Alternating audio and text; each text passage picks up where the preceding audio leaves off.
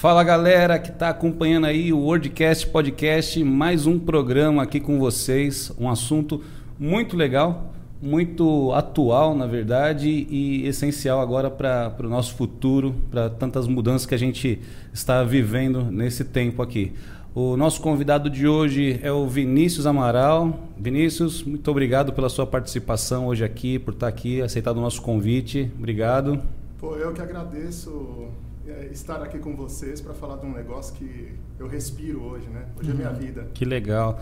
Muito e o Rafa também, que é. Tá de volta, né? Tá de volta aqui nesse programa. Faltou só um, né? É. E também pra, pra, é muito legal porque o Rafa tá dando aula hoje, né, Rafa? De, de também da, da, dessa questão do digital, das redes sociais, desse marketing. E o Vinícius é um especialista. Então a gente tem bastante coisa para falar hoje algo muito especial. A gente estava falando aqui agora no Instagram, fazendo uma chamada, né? Que acho que ninguém está muito distante hoje em dia do marketing digital. Acho que até uma, uma alguém que cozinha, que faz alguma coisa muito simples dentro de casa, tem bastante a oferecer Uh, você consegue agora é, expor é, o teu produto, as tuas ideias, o teu conteúdo. Você pode explorar muito mais esse mercado do que apenas guardar para você, né? Então, vai ser um programa excelente. O Rafa tem um recado para a gente aqui também, né, Rafa? Antes da gente começar o programa, acompanha aí. Pois é, nós temos duas empresas hoje fazendo um patrocínio legal para a gente aí, então isso é muito legal. Parceiros, uma empresa é a For Eagles. For Eagles é uma escola de inglês né, que nasce aí é, é, da ideia da F5 Update, então hoje você tem aí uma possibilidade de estudar online, de fazer cursos presenciais aqui conosco e também tem algo ali muito inovador, né? Muito diferente. Ô, Rafa, é... e essa galera também que está atrasadão com o inglês agora, né? Nesse pois é. mergulho é. que, que a gente deu agora na, na no home office, né? Na, no TI, tanta gente aí contratado que está atrasado com o inglês é, sim. Até uma questão de lógica, né? Muita empresa brasileira foi adquirida por empresa multinacional. Então, as empresas multinacionais, o primeiro idioma é o, é o inglês. Uma empresa hoje pode ser até chinesa, né? Que é uma segunda potência aí, está lutando pelo mercado, mas o idioma oficial dessa, dessa empresa é o inglês. Então, é necessário uh, tá aí For Eagles, tá o site, você pode acompanhar também aí pelo Insta, você consegue ter informações, no LinkedIn também tem informações lá. Então, uh, faz contato aí com o pessoal da For Eagles. Tem um curso aí incrível, são todos os dias de aula de inglês por imersão, que você consegue é, é, se expor no idioma e vai fazer um aprendizado por osmose. Tem algumas promoções aí, então se você fizer contato tanto pelo Insta quanto pelo site, falar que você viu aqui através do WordCast, você vai ter algumas promoções ali para se matricular agora já para novembro. Hein? Tem turma começando. Hoje é só dia 12 de novembro, ainda tem um caminho, né? Ô, Rafa, é um destravamento, né? Não é para fazer um cursinho, não. É um curso intensivo, profundo, né? Para destravar logo esse negócio, né? É. Aí no próprio site, né? Desce um pouquinho, por favor, aí a mesa. É, aí no próprio site tem alguns depoimentos. Então você vai pegar um pouquinho de algumas pessoas que já passaram pelo processo. E aí nós temos algumas informações, tá bom? E, e acabamos de formar uma turma aqui e o pessoal entrou com muita dificuldade, travado, porque um dos grandes problemas do inglês, às vezes a pessoa sabe o inglês, ela conhece do idioma, mas ela se trava é, é, por conta de, de problemas comportamentais. O problema não é nem o idioma, é o medo de falar, a exposição, a galera que conversa com gringo de vez em quando. Então o negócio é incrível. Show. Faz contato aí. E a segunda empresa que está com a gente aí hoje é a Forbi. Então a Forbi é uma loja online, né? Hoje muito a ver com o nosso tema aqui, Vini. Então é uma loja online de moda feminina é, e também tem um desconto aí, ó, 15% de desconto para todo mundo que fizer contato aí e falar que viu essa propaganda aqui, essa promoção através então, da WordCast. Então, se a, pessoa estiver assistindo agora, gostar aqui no vestidinho e, e fizer contato, só de falar que, que, viu por aqui, tem desconto. É isso aí, é isso aí. Só falar que viu na WordCast, você já tem 15% de desconto aí garantido. Forbi. Tomara que minha esposa não esteja assistindo. Eu não posso dizer o mesmo. já sobrou é para mim. Ô Vini, falando agora da, do, do, dessa, dessa, desse mergulho né, no marketing digital, na... como que você entrou?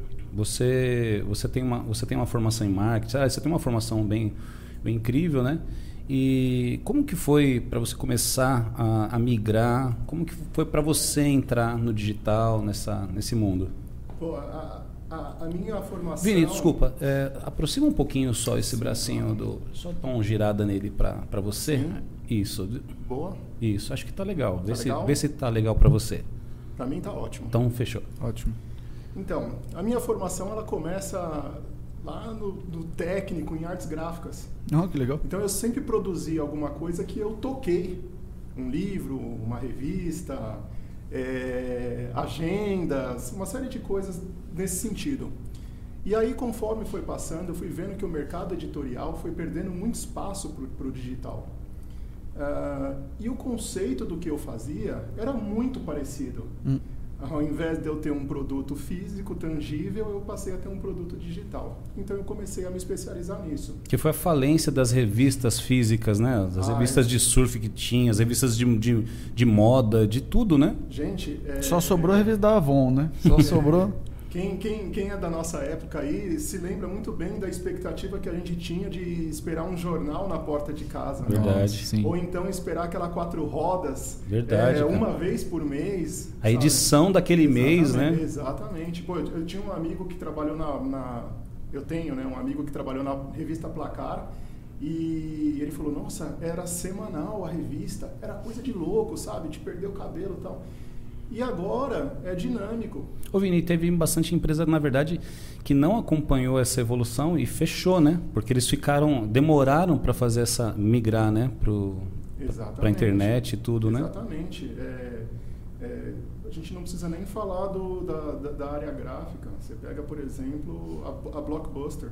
É, sim. Verdade. É, olha, olha o espaço que a Netflix conquistou. Você sabe que ainda existe uma loja da Blockbuster? Aonde? Curiosamente, mas existe, não lembro agora o país exatamente, mas existe porque é uma cidade muito pequena, com É. dificuldades assim de, de, de internet, de tudo, e ainda funciona, existe uma única loja. E ainda tem a mundo. promoção que se você rebobinar a fita. Não, já deve ser CD, deve ser Blu-ray, sei lá, né? um pouco mais de tecnologia, mas... É, muito, muita coisa, na verdade, mudou e acho que num curto espaço de tempo, né? Por isso que muitas empresas não tiveram cabeça, tempo, né? visão para se adaptar, né? E nós vamos evoluir cada vez mais rápido, né? O que nós demoramos 10 anos para construir no digital, agora nós vamos construir em 5. E daqui a pouco nós vamos construir em 2. Verdade. Então está muito É. rápido. Eu trabalhei também na área gráfica, né? Trabalhava na área serigráfica e junto Sim. com a área gráfica, né? Uhum. E para você produzir uma revista, a gente tinha aquelas, aquelas máquinas Handelberg de milhões, máquinas alemãs caríssimas, é, de uma complexidade incrível para você poder imprimir um papel. Né? E hoje você não precisa, né? Tudo aquilo está ficando obsoleto para trás. Imagina o desespero da indústria para poder acompanhar. Não, acho que não tem como acompanhar, né? Mas talvez para migrar o Não perdeu o time, né? Tá, tá Exatamente. dentro ali, né? É, vocês lembram do filme do é, O De Volta para o Futuro? Sim. Onde o 2, onde ele vai lá no futuro, ele pega um papel e o papel mostra a imagem, etc. Uhum. Se vocês fizerem uma comparação, troca aquele papel por um smartphone. O Então- smartphone está fazendo esse papel. Sim, O sim. smartphone, você, nós falamos de, de locadora, você tem uma blockbuster inteira dentro do, do, do- de um celular. Sim. O pessoal que era da galera do vinil, galera da música, pô, tem também o que você quiser ali dentro, dentro de um Spotify. Minha esposa é música, né? Então, qual a expectativa? Era gravar um CD. Não existe mais gravar um CD. E primeiro, que era um sonho, né, pra gente, porque você comprava um CD às vezes por causa de duas músicas, né? Você pagava uma grana e você gostava de uma música no CD, e você se sentia injustiçado. Você fala, pô, o álbum não é bom, mas essa música é legal. Você comprava. Então, isso facilitou para o consumidor, dificultou para quem produz, né? Mas é, é, é o futuro e é muito mais justo, né? Eu compro aquilo que eu quero, né? Hoje você faz hoje você você trocou aquela compra daquele daquele nicho, daquele tipo de música que você gostava de ouvir para você assinar um serviço. Então você assina um serviço e você tem acesso ao que você quiser, a hora que você quiser, É. basta você estar conectado. E é muito louco ver essa, essa transformação e evolução, né? Porque quando lançou o primeiro iPod, a grande sacada ali de Steve Jobs era porque você teria milhões de músicas ali, milhares na verdade, de músicas dentro de um mesmo aparelhinho. Hoje a gente não precisa mais nem ter memória, porque você pode assinar um Spotify, Tudo por pela exemplo, nuvem, tudo é. pela nuvem, você não precisa nem ter de memória mais. Esse- esses dias mesmo eu estava lendo uma matéria de coisas que foram lançadas extremamente tecnológicas e que ficaram obsoletas assim muito rápido. O iPod mesmo foi uma delas, né? Lançou, era o, o topo da, da, da tecnologia e sumiu, sabe? Eu tenho, eu tenho uma prima que foi morar no Japão e quando ela voltou, ela voltou com um negócio chamado MD. Cara, eu lembro disso, cara. E eu sonhei em ter isso e nem chegou no Brasil. Não, não Brasil, popularizou aqui. Não chegou. Blu, nossa, o Blu-ray. Blu Pô, aquela imagem fantástica. Hoje a gente já tem 4K no digital. Eu lembro né? dos celulares. Os primeiros celulares com câmera que chegou no Brasil foram celulares que vieram do, do Japão, né? Uhum. E era, sei lá, os negócios meio estranho, com, com teclas ainda, né? Sim, um negócio sim. meio estranho. Mas, e olha, é, você vê um processo de migração que acontece, né? A gente está falando do, do, do, Spotify. Não sei se vocês viram, mas Spotify essa semana agora que passou lançou, é, é, eles anunciaram que estão se tornando e-commerce. Então, o que antes você tinha somente uma ferramenta para você escutar músicas, agora os artistas podem vender camiseta, boné, pode vender produtos dentro do Spotify, porque essa migração ela não para o tempo todo. Já está se tornando uma rede social, né? O Spotify, é. né? o pessoal está lá dentro já, né? Não é, é só a é. música dele, não é só o produto dele, né? Ele está lá dentro. É, pois é. E agora imagina, né? Pro para esse mercado da música que perdeu muito espaço por conta do CD, que perdeu muito espaço, porque antigamente é, isso que é muito louco, né? Você vê o quanto que essa evolução vai acontecendo. Era comprar o CD, depois do CD vinha o encarte do CD, que era uma foto bonita, era um pôster. Então tinha coisas que agregavam. E tudo isso foi se perdendo no digital, porque você tem a música e ponto, né? É, depois veio o videoclipe, né? Michael Jackson revolucionou sim, sim. a indústria e tudo mais. Mas essas evoluções, assim, é, o que é digital também não para, né? Você vai conseguir comprar agora, sei lá, um chinelo de um artista agora pelo Spotify. Olha que engraçado. É, né? tudo e, e, foi muito rápido e, e ainda está acontecendo. Eu estava procurando aqui agora uma rede social que surgiu esse, esse tempo atrás que você só conseguia entrar por um convite só quem tinha iPhone. Ah, sim, sim. E aí eu, pô, cara, queria receber é um convite e recebi o Clubhouse. Clubhouse. É. E aí, pô, entrei pro Clubhouse, já fizeram uma sala de bate-papo e você, como era muito novo, você entrava ali e você estava conversando de repente com o Gustavo Lima, que era uma celebridade, e ele te deixava participar, porque como era muito novo, o pessoal aceitava todo mundo. E aí você fala, pô, esse negócio é muito louco, isso aqui vai estourar. E de repente foi interessante e acabou. É. Ele morreu muito rápido, muito rápido é, é, cara. Muito rápido. Porque como o conteúdo não ficava ali disponível, todo mundo falou, pô, eu tenho que trabalhar, eu tenho que fazer minhas coisas, eu não consigo ter essa disposição de ficar online, né? Então, quer dizer, essa ideia de, do, do produto ficar ali à disposição, como se fosse uma prateleira virtual para eu pegar a hora do dia que eu quiser e que eu puder, seja a música, seja o livro, seja o vídeo, é. né? E o Clubhouse, ele teve essa falha, né? Não, não ficava disponível. Era uma resenha boa, né? Mas é, é engraçado foi como foi febre, incrível, não né? conseguiram sustentar a febre, né? Não conseguiram... É, e, e aí, pareceu que ia é. ser um negócio novo, né? É e aí você vê o fenômeno do TikTok que aconteceu e a grande sacada deles é a multiplicação que existe ali das danças, das músicas, dos hits, dos memes. Exatamente porque um vai influenciando o outro e o Clubhouse perdeu isso, né? Essa ideia da da influência, né? Porque era um local, sei lá, um antigo Message ou então Bate-Papo Wall. Lembra do Bate-Papo Wall? Era... O, Sim. O, o, o Vini, me falou... da época do ICQ, pô. Ô Vini, uh, falando sobre o TikTok, por exemplo, né? Uh, eu, uh, na verdade, a gente vai falar de bastante coisa aqui. Acabo tirando dúvidas de, de porque o Vini é um, tem até essa especialidade, né? O, o TikTok, por exemplo, ele a impressão que eu tenho é que o formato dele não, não, ele não permite, ou ele não sugere papos mais profundos, né? Por causa do tempo e por causa do conteúdo que está ali, né? E parece que eles não querem, né? É, é para é ser um entretenimento e só, né? Talvez ele não evolua para outras coisas. É o, é o dinamismo da mensagem, né? Você tem que passar, você tem X segundos para passar o que você quer passar. É. Então é ali onde você vai atrair, ali onde você vai conseguir conquistar o seu público. Uh, funciona para você divulgar o seu produto e etc. Funciona. Mas você tem que ser muito mais criativo, né? Mas você tem que ser criativo. E, e, e atrair para realmente o conteúdo. Não adianta você distorcer o conteúdo. Então, igual vocês mostraram uma loja de roupas e eu quero apresentar a roupa, então você tem que apresentar a roupa e não é, conseguir uh, é, leads, né? conseguir seguidores ali por causa de, da sua aparência ou, por, ou explorando a, a, a, sexualidade, etc. Não, você tem que que está alinhado ao produto que você está vendendo. E ganhar a atenção das pessoas, seja com é uma assim piada, seja com uma dança, seja de alguma forma para prender a é, atenção. Né? É, é, primeiro lugar é atrair. Acho que agora a grande guerra agora é a guerra pela atenção, né? E tem muita gente buscando atenção. E, que, e buscando gente. com força, né? Com buscando dedicado, com, né? Com força e com valores monetários também, né? A gente não pode esquecer que, que redes sociais, elas são patrocinadas. É e é a lei da, da, da oferta e procura. Então, se você tem um produto e tem muita gente querendo anunciar aquele mesmo produto, vender aquele mesmo produto, aquele mesmo, aquele mesmo serviço, você vai, você vai pagar mais caro por isso, né? Então... Vocês me fizeram lembrar, semana passada eu tinha uma palestra com a, a head de marketing da, do TikTok. Ela é uma americana e ela cuida dos assuntos LAN aqui no Brasil. E eu até anotei aqui, ó, sabia que isso ia vir em algum momento. Eu anotei a frase que ela colocou. A missão do TikTok é inspirar a criatividade e trazer alegria. E foi muito legal o que ela falou dentro dessa palestra, porque ela trouxe uh, um paradoxo que nós tínhamos do distanciamento que existia das redes sociais com a mídia é, fecha, da mídia aberta, por exemplo. Hoje você assiste qualquer programa da Globo e você vê uma propaganda do TikTok. E ninguém teve essa sacada lá no final, né?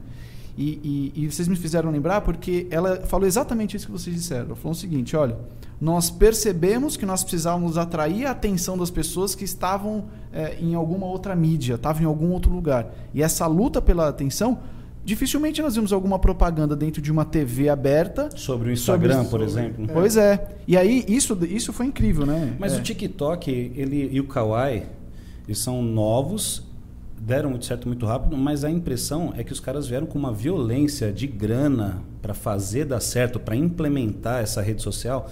Porque o Facebook tem uma história. Né? Você tem a história do Mark criando na faculdade um negócio, deu certo, eles investiram e ele cresce. Você tinha uma outra rede social já funcionando e dando certo no mesmo. Orkut, né? É, no, do, do, mesmo Orkut, jeito ali. Finado, que Deus é. o tenha. que aí os, os, é. esses têm história, né? História de um começo. O Kawaii e o, o, e o, e o TikTok. É business, né? É business.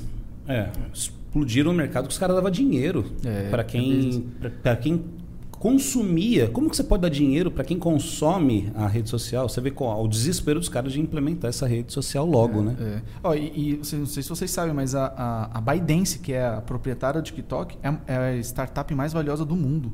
Sabia não, cara. É a startup mais valiosa do mundo. Então, quer dizer, é, é business, né? Não é... Você falou é muito legal. Segunda né? é F5. É, segunda é F5. então, é, é, é, incrível isso, né? Vini, o que, que você acha que é o futuro dessas coisas? Difícil, hein? é difícil, é difícil de dizer, porque cada dia é uma ideia nova, o que eu sei hoje já não serve mais para amanhã. É, a aprendizagem nesse, nesse, nesse mundo ela é, ela é, constante, sabe? Toda hora tem conteúdo novo, tem toda hora gente inovando. Uh, e não só de quem está trazendo a tecnologia, mas de quem está usando a tecnologia. Então as pessoas conseguem pegar aquela tecnologia pronta e aproveitar para atingir o objetivo dela, fazendo algo com, com, diferencial, sabe? Mudando muito. Nós falamos até agora de, de, de, de redes sociais e etc., mas é, a gente não pode esquecer, por exemplo, do WhatsApp.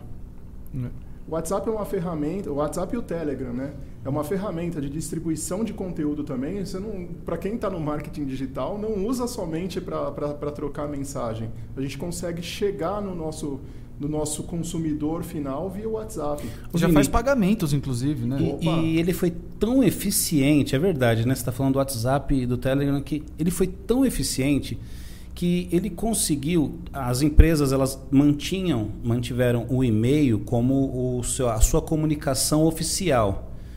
Mas o WhatsApp é tão eficiente que hoje se aceita é, o WhatsApp para tudo, até para aquilo que é, é oficial, para aquilo que é. Porque ele era um pouco menos. É. é como é que fala? É, um formal. pouco menos formal, né? Você sabe que legalmente hoje, print de tela de WhatsApp hoje. Já serve como prova, já né? Serve como prova. legal. Legal. É. existe uma palavra que, que define muito isso, e o WhatsApp cumpre muito bem: o imediatismo. Hum. O e-mail é um negócio que você vai sentar, vai parar e vai olhar a hora que você tiver um tempo, a hora que você tiver dedicado a isso. Vamos supor, está no seu horário de trabalho etc. O WhatsApp quebra essa questão. O WhatsApp ela vem no imediatismo. Eu quero uma resposta agora, eu envio e eu sei se você viu, eu sei se você ouviu. É invasivo, né? né? É invasivo, é. extremamente invasivo. Por isso que tem a LGPD aí também para barrar muita coisa. Sim. Mas a gente aceita tudo isso quando a gente faz cadastros, quando a gente participa de grupos, mentorias e etc. A gente aceita tudo isso daí. Então a gente pode fazer essa comunicação via WhatsApp. Deixa eu te fazer duas perguntas aqui para não perder o, o fio. É, uhum. Dentro da F5, nós falamos o tempo todo dessa necessidade de estar antenado ao futuro e perceber as tendências para eu saber até por onde que vai o meu negócio ou por onde que vai a minha carreira. Eu fiquei um pouquinho curioso quando você faz a sua migração é, é, diária. Foi muito mais por sobrevivência ou de fato você falou, puxa, eu vou gostar disso daqui, eu vou entrar? Como que foi isso para você? Putz, se eu contar a história aqui, vocês vão. Conta aí, É o seguinte: uh, eu comecei, eu era, como eu falei, eu era da, da, da, das artes gráficas tal, e eu comecei a produzir, aprendi a construir sites, fazer sites, etc. Mas uma coisa que o pessoal confunde muito é pô, se você faz site, você faz marketing digital, né? E não é isso. Uhum. Já fazia e-commerce também, né? É. Se você faz e-commerce, você faz marketing digital. Não, o e-commerce e o site é só uma ferramenta dentro do marketing digital, assim como as redes sociais sim, sim. e etc. E aí um amigo chegou e falou assim, poxa, é, tem uma empresa precisando de um trabalho de marketing digital assim, assim, assim, assim, assim, assim. Eu falei, meu, não sei, eu, eu sei construir site, é isso que eu sei fazer. E de um dia para o outro eu comecei a estudar, montei um plano de uma proposta para a empresa e consegui ganhar a conta. E aí quando eu ganhei a conta eu falei, e agora? é, e aí comecei a estudar. Aí aí, Nossa, sabe, esses desafios são gostosos, é, né? Foi na coragem primeiro. Foi na coragem, isso. E aí vem a história, uh, vem a, a, questão do pato, né? O pato, uhum. ele nada, o pato voa, e o pato corre, mas ele não faz nenhuma das três coisas muito bem. Uhum. E eu me tornei o pato da situação, que conseguiu ver tudo num todo, mas não tinha nenhuma especialidade ali dentro de todo aquele processo. Então eu comecei a chamar pessoas para agregar, chamar pessoas para a equipe. E nós montamos uma equipe muito boa. Uh, no final, o projeto dessa empresa acabou não dando certo, a gente acabou saindo e pulamos para outra, onde a gente começou um processo de marketing digital do zero. Uhum. E hoje nós somos muito vitoriosos com, com, com, com é, esse especialista. Legal. É, mas se, se eu for falar mesmo, eu caí meio que de paraquedas nessa, nessa área. Hoje eu tenho experiência, hoje eu tenho conhecimento, tudo, mas foi muito de paraquedas. Né? Isso, autoridade, mas. Quanto tempo você de demorou para começar a se afirmar mesmo nesse mercado? Para dizer que dizer que, olha, estamos conseguindo resultado, um ano. Há pouco um tempo. É. Pouco tempo. Foi, foi rápido. Foi rápido. É, mas é um, é, é, é, um tempo plausível, tá? Para muita gente, tudo vai depender do seu esforço, dedicação e entendimento do negócio, né? Nossa, mas é um tempo plausível, sim. Isso é incrível que você está dizendo, né? Porque eu acho que você falou um pouquinho do imediatismo, né? E o WhatsApp trabalhou isso muito bem, essa necessidade e ansiedade que nós vivemos hoje, ter as coisas na mão. E a gente tenta trazer isso para dentro dos negócios e para dentro da carreira, para tudo, né? Então a gente acha que vai começar alguma coisa e eu não vou ter um tempo de maturação, não vai acontecer isso, né?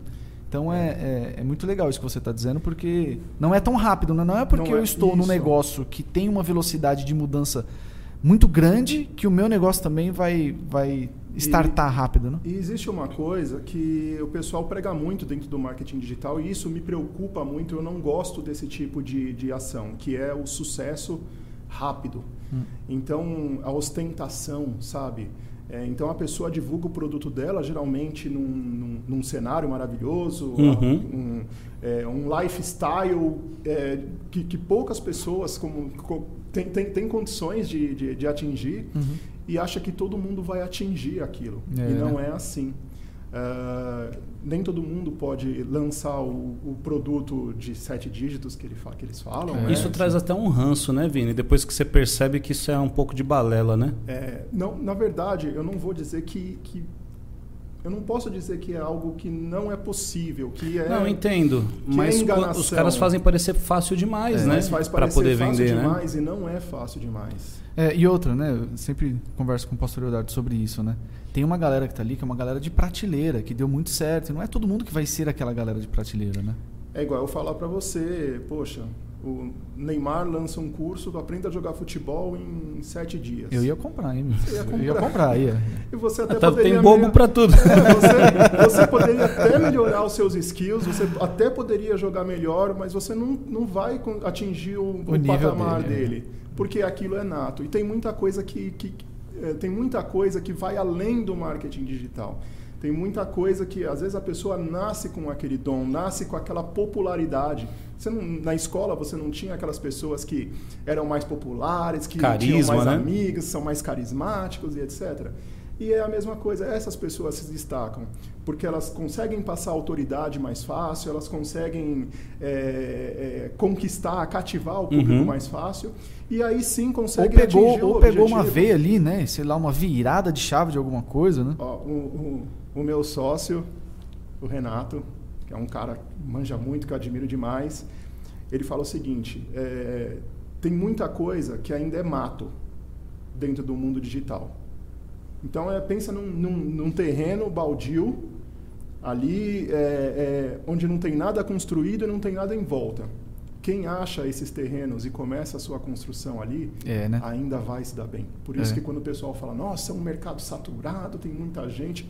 Imagina, nós só estamos começando. É, nunca é, o mercado a nunca é. A gente só está é. começando. E quem tiver a, a, aquela questão de inovação, e de explorar o que não foi explorado ainda. Vini, o que a gente tem o que é uma falta de criatividade que a gente vê, por exemplo, aqui na, na região da Zona Leste, não sei se acho que se em São Paulo todo, no Brasil todo, é, começou as tabacarias e daqui a pouco você tem tabacaria em tudo quanto é lugar.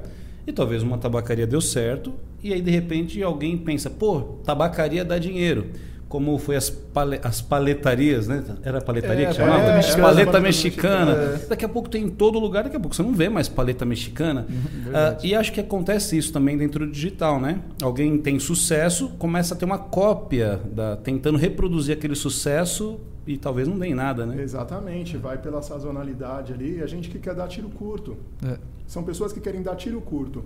É, chegar, ganhar o que tem que ganhar e depois pular fora. É, é, é a mesma coisa.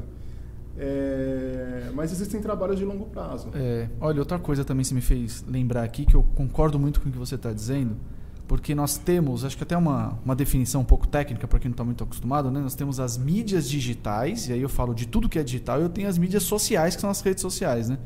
E aí, porque nós gostamos muito, e por exemplo, não sei se vocês sabem também, mas o brasileiro foi o último a sair do Orkut, né? O Orkut parou de funcionar em 2014 e até 2016 ainda tinha brasileiro lá. Tiveram que ser expulso, Se tivesse né? mais três, ainda estava lá. Então, tiveram que ser expulso, tiveram que fechar as portas ali. Mas a gente se apega Gostava tanto... das comunidades que eu tinha lá. Eu é. tinha uma que era Eu Tenho Vergonha pelo Latino. E ninguém hoje trouxe isso de uma forma, né? É, é, sei lá, de trazer isso de novo, né? Bom, e aí, é, não, na verdade tem uma, uma, rede social parecida com. Esses dias eu estava tava olhando, chamada Reddit. Ela é, uma, é como se fosse um, um, um, YouTube, mas ela tem esses grupos aí que foi explorado pelo Orkut.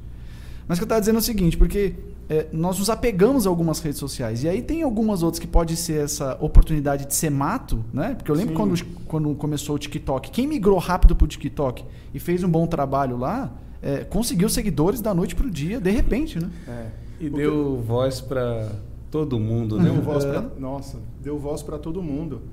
É, é, só, só, antes de falar a respeito da Sim. voz para todo mundo, a questão da, da, da, das redes sociais. O Facebook, o Instagram, é, não são unanimidades no mundo inteiro, porque é, a privacidade de dados é, em alguns países eles, eles são muito mais severos do que aqui. Aqui hoje está tá, tá estão é, começando, já cortaram alguns vídeos do presidente, já estão podando alguns tipos de, de, de, publicações e etc. Mas em outros países é muito severa a questão de você como você guarda os seus dados. Então, é, se você for em cada país, se você pegar Rússia, Alemanha, etc., eles não usam o, o Facebook como o, o Instagram como rede social principal, entendeu? Nossa, você antecipou a minha segunda pergunta, né? É, falei, mas deixa o Vini dar uma, dar uma... Essa, essa questão, essa questão de, essa questão de dar voz para todo mundo, pô, eu vou contar uma história de quando eu era pequeno que é, é muito viva na, na, na minha memória. Meu pai era professor e ele dava aula num, numa escola em São Caetano, numa escola particular, e ele ele parou um dia a gente assim, ó, olha, onde eu dou aula vai fazer um comercial no meio da no... eu não lembro qual era a novela da época na Globo tal, mas ia fazer, uhum. ia botar um comercial bem no meio da novela. E aí a gente parou, sentou para assistir o comercial daquela escola. E, poxa, eu imagino que o investimento ali para a época era algo absurdo. E hoje não. Hoje basta você ter um smartphone, hum. uma iluminação mais ou menos e um conteúdo criativo. E aí você coloca o seu conteúdo dentro de uma rede social. E aí você faz como pessoas como o Condzilla, por exemplo, de ficar entre os 20 maiores canais do mundo. O Whindersson Nunes. Whindersson Nunes. Começando do nada, Sem né? Sem camiseta. Pois é. E com um celular velho. Pois é. E qual é o investimento? Porque o celular já o celular deixou de ser algo supérfluo. Sim. O celular é um, um, material que você um bem que você precisa ter ali para o seu dia a dia, não tem como. Hum. Então, com investimento zero. E é por isso que hoje nós temos, uh, goste dela ou não, uma Anitta voando. Hum onde que ela ia aparecer sem uma rede social? Era Sim. muito difícil. Não estou dizendo que ela não estou levando em consideração. Tem um professorzinho talento, de né? português, um cara bem magrinho. Ele explodiu no TikTok. Ele faz ele faz correções de português. Ele faz uma dancinha e correções. Ele é engraçado. Sim. Um cara que você vê muito que a casa dele, o cenário dele é muito humilde. Ele explodiu no, no TikTok e também agora migrou para o Instagram. Também está indo muito bem. Eu faço questão de curtir porque você vê a humildade, a simplicidade. Sim. Você fala, cara, esse cara veio do nada, do zero. Ó, o Janho, que estava no Flow esses dias, que é o Nicolas Cagezinho. Ah, sim, uhum. sim. Cara, esse cara ele tem uma história de ser preso, de, de, de, Ele fala, pô, Deus me deu uma segunda chance, eu estou aproveitando ela. Porque ele não imaginava que ele ia estourar. Ele fez pois um é. vídeo bobo o vídeo explodiu, o pessoal foi olhar no Instagram dele e falou: pô, esse cara é engraçado, vou seguir. E agora ele ganha dinheiro, ele faz propaganda, ele viaja, o pessoal contrata ele para nada, só para ele estar tá junto no evento. É. Isso é uma voz, né? Que tá dando. É, o, o Ruivinha cara, de Marte. O cara da. da... Ruivinha de Marte, né? Viaja o Brasil todo agora. o cara da caneta azul, né? É. é. Pois é. Em 2007, em 2007 eu, eu queria divulgar um pouquinho do meu trabalho na parte, de, na parte editorial. Né? Eu, eu, eu, entendi um pouquinho de um software chamado InDesign e eu queria muito divulgar o meu trabalho, eu queria muito aparecer para o mercado. Uhum. E como que eu poderia fazer, em 2007, como que eu poderia fazer isso, né? E aí eu mandei uma mensagem para uma revista, um e-mail para uma revista, pedindo para ser articulista, que eu entendia isso, aquilo. Eu não queria remuneração nenhuma, eu só queria aparecer. Essa revista imprimia, imprimia 20 mil exemplares a cada dois meses, né, por bimestre. E a minha fotinha ali e o meu e-mail. E aquilo era suficiente para me divulgar. Isso em 2007, essa era, era a forma de você aparecer. Agora, hoje, um vídeo certo, um vídeo na veia, dentro é. de um YouTube, ou um Reels dentro do, do, do do Instagram já é, é a, gente o que eu demorei anos para atingir você atinge em segundos eu é. pagava R$ 1.500 na Ideal Projeto tive uma empresa de, de máquina de serigrafia a gente fabricava uhum. máquina de serigrafia eu pagava R$ 1.500 por mês para sair na revista O Serigráfico que tinha uma tiragem baixa a qualidade era boa, mas Sim. uma tiragem baixa e a gente. Mas era não, nichado, né? As pessoas nichado, mas nichado. eu não lembro de ter uma venda uma resposta do, do conteúdo que a gente publicou na revista. Depois a gente acabou migrando para o jornal, que era uma qualidade muito mais baixa, o um investimento também muito mais baixo e também, mas teve bastante retorno do jornal. Mas aí você nicha menos, né? Mas você abre mais. Como era, como era a tiragem era baixa? Como você consegue atingir muito mais gente hoje, que nem você falou, com, uma, é. com a simplicidade de um de uma oh. postagem, sem pagar. Se você pagar, ótimo, ah. mas sem pagar. Mas aí é que tá. Se você hoje for investir numa rede social com valores baixos também, você tem uma tiragem baixa. Hum. Porque você vai aparecer para menos gente. Sim, Olha, sim. Isso é interessante o que você está é, dizendo. Isso, então, e aí acho que é o começo da nossa, do nosso do, do poder desse, desse podcast aqui, né? É. Quando o negócio fica dinheiro, então. profundo. Então. Exatamente. A parte, a parte de investimento é um negócio, é um negócio de louco, porque hoje nós estamos vendo gente é, investir aí. Uh, 100 mil, 200 mil, 300 mil para atingir e você pequeno tem que começar ali com 100 reais, 200 Vinha, a galera reais, gasta hein? 300 pau para poder fazer de propaganda no... Muito mais. Muito mais. De, de, para fazer lançamento, por exemplo, de curso, Muito mais que isso. É, né? E o- Tem gente pequena gastando isso. E o cara tem retorno, né? Não é Tem- garantido. Não é garantido. Ah, isso é seu, se seu respiro já É, deu uma resposta não aqui. É, é, não é garantido. É, é, O cara tem pode dar um tiro no pé, você acha? Pode, pode. Não, e aí volta certeza. naquilo que você falou, né? Com certeza. É, é o mercado, é business, então nada é garantido, né? Então, não é Exatamente. garantido, mas um cara que já põe uma paulada dessa, ele tem que ter algum tipo de experiência para Tem investir que ter um cara igual o grana. Vini, que já conhece, né? É, E esse é o seu Mesmo trabalho, assim, né, Vini? Esse é meu trabalho, eu produzo. Eu, hoje, hoje eu estou fazendo um negócio diferente aqui. Hoje eu estou em frente à câmera. Geralmente eu estou atrás produzindo eh, a galera para poder fazer, para poder aparecer, para poder fazer o lançamento dela. Uhum. Mas existem N variáveis aí que pode fazer ou não com que o seu produto dê certo. Então, você, se fosse, se fosse uma regra simples, eu invisto 100, eu ganho 200, meu, tava tranquilo. É, né? É. Tava É, tranquilo. não, aí vira pirâmide, né? Eu dinheiro fácil, né? Exatamente, Aí, é facílimo, tal, mas não é assim. Nem sempre você consegue. Existe aquele cara que investe 100 e ganha mil, Hum. sabe? Que ele consegue acertar na veia com facilidade, mas também... E, e- e isso não significa que no próximo lançamento ele pode investir 100 e só retornar 50, É, né? sabe? Não é receita de bolo, Não é né? receita de bolo. Então, o, o montante que você investe não está de acordo com o tanto que você vai ter de retorno. Ah, Existem da- tropeços no a- caminho. A, a gente fala sobre o infoproduto, no seu caso seriam os cursos, né? Exatamente. Para pessoal, por exemplo, assim, de, de, de uma, um professor de faculdade ou, ou alguém que de repente ela, ela faz a- a artesanato dentro de casa. Esse, mercado ele é, ele, é, ele é variado desde o pequeno para esse grande ou já tem que um, um mercado que já é para os grandes? Não, é para todo mundo. É um mercado que é para todo mundo? É para todo mundo. Você. Eu vou contar uma historinha aqui rápida. Uma amiga de muitos anos, ela, ela entrou em contato comigo. Ela falou: Ai, Vinícius, eu estou uma situação assim, assim, assim. Eu preciso de uma ajuda. É, me indica alguma coisa que eu possa fazer para conseguir ganhar dinheiro e etc. Tal. Eu falei: Mas o que, que você faz hoje? Ah, eu faço artesanato. Mas o que, que você faz? E eu vou falar a palavra aqui, eu nem sei se está certo. Ela falou que faz susplá de crochê. É, Não sei. não sabe É um crochê é? gourmet. É. É um crochê gourmet. Pois é. Suplá, né? Isso, suplá de crochê. Então, é um porta-prato Uhum. de crochê. E aí, eu falei, meu Deus, o que, que nós vamos fazer com, com Uhum. isso daí? Eu entrei para fazer uma pesquisa. O volume de buscas mensal disso daí passa de um milhão de buscas dentro do Google. Suplá de crochê. Fica uma dica para quem está É, assistindo.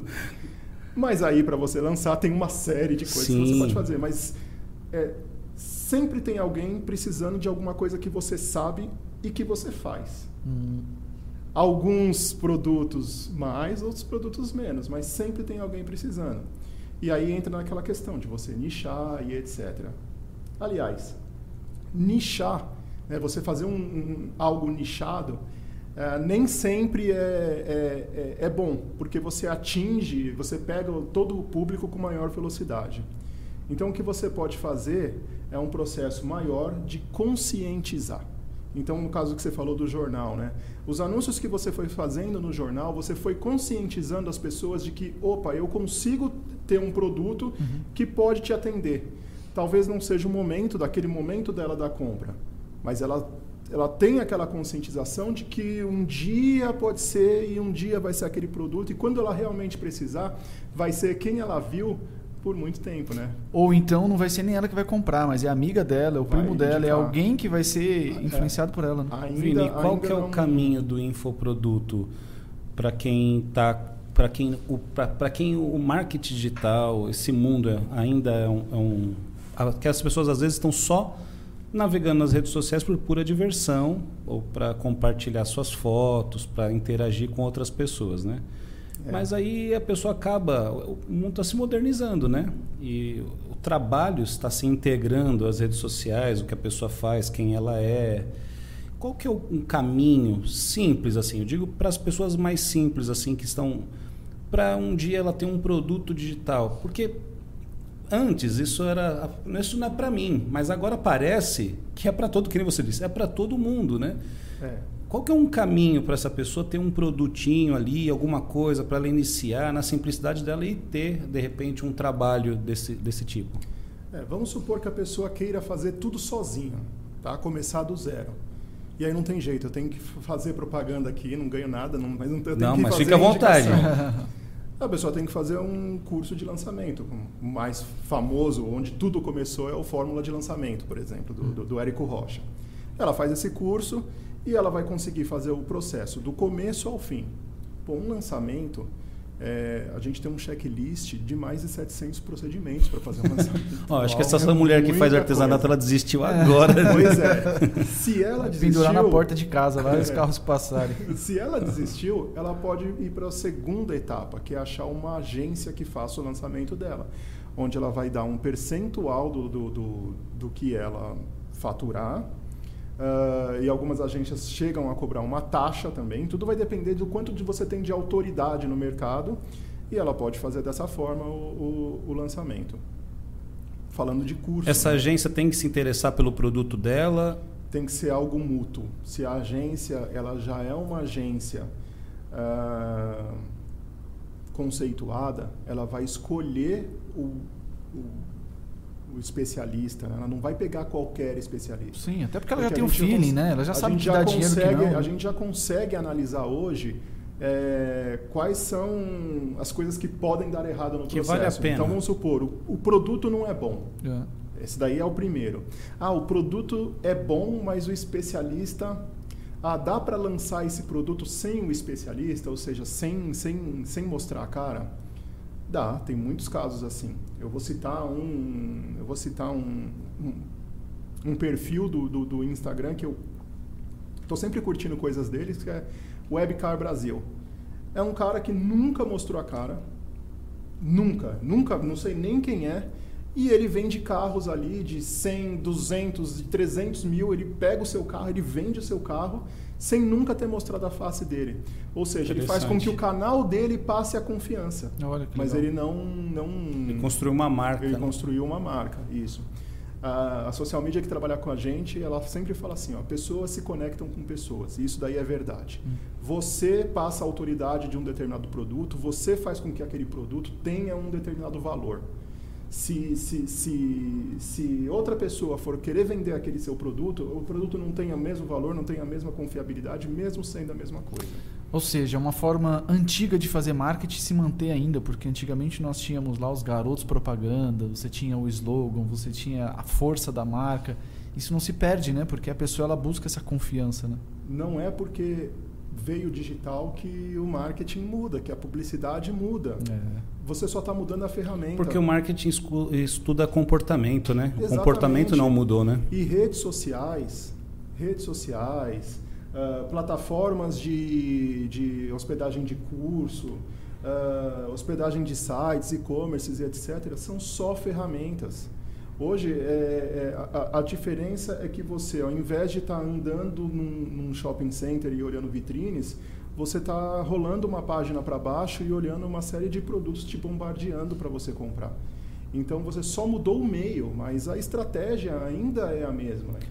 Você falou um negócio muito legal que a gente sempre fala isso quando a gente está falando de empreendedorismo. Né? Você pega grandes empresas, contrata uma pessoa fera de marketing, um grande social media, contrata um cara de RH, um cara de finanças e não é o dono da empresa ou o CEO que vai fazer tudo acontecer. E a gente sempre fala isso para as pessoas. É. O grande problema, as pessoas às vezes perdem a oportunidade de procurar uma agência como essa, levar uma ideia e os dois ganham dinheiro com isso. Exatamente. Às vezes eu nem preciso colocar dinheiro do bolso, né? Eu só preciso vender a minha ideia, né? Vender a ideia. Se a ideia for boa, a agência vai saber avaliar e ela vai pedir o percentual. É, uma coisa que, que as pessoas é, elas travam na hora de fazer esse, esse processo com a agência é porque o percentual da agência é muito maior do que o percentual do especialista. Por que isso? Porque os custos são muito altos. Por exemplo, hoje para eu produzir alguém, eu preciso de um web designer, de um designer, de um social media, de um copywriter, uh, de um estrategista. Então é muito de um editor de vídeo. Hum. Então você coloca, e, e, são profissionais que estão extremamente em alta no mercado. São valorizados. Então né? até, até já dá um toque para o pessoal. Pô, tá procurando uma profissão, tá querendo alguma coisa. Olha quantas profissões cabem dentro do marketing digital. Sim. Ou você pode saber tudo e ser o pato, igual eu uhum. falei lá, ou você pode se especializar em uma área e, e, e conseguir pegar trabalhos ali dentro. Mas o que você tem que entender é, você pode ser especialista em vídeo, mas você tem que conhecer de marketing digital. Você pode ser um web designer, mas você tem que conhecer. Porque como você vai construir cada coisa está voltado a uma estratégia, a um, um, um, fluxo de mercado que já está rolando há muito tempo, sabe? Então você tem que tomar esse cuidado. Tem que estar tá interagindo com tá aquele mercado é. para produzir para aquele mercado, Exatamente. né? Exatamente. É. Quantas profissões novas a gente está falando aqui, né? Fora a questão do marketing digital, porque eu estava conversando esses dias, né? E, e falando sobre algumas coisas nesse sentido, e a pessoa falou: puxa é, às vezes a gente vai falar para os nossos filhos, né? O que, que você quer ser da sua vida, né? E qual que, qual que é o que vem na cabeça, né? É, médico, você quer ser engenheiro, médico, engenheiro médico advogado. advogado. E diz que não se cabem mais advogados no mundo, né? Então, assim, estão, não, porque até os advogados digitais já são eficientes para fazer consulta, por exemplo. Médicos digitais são eficientes para consultas rápidas.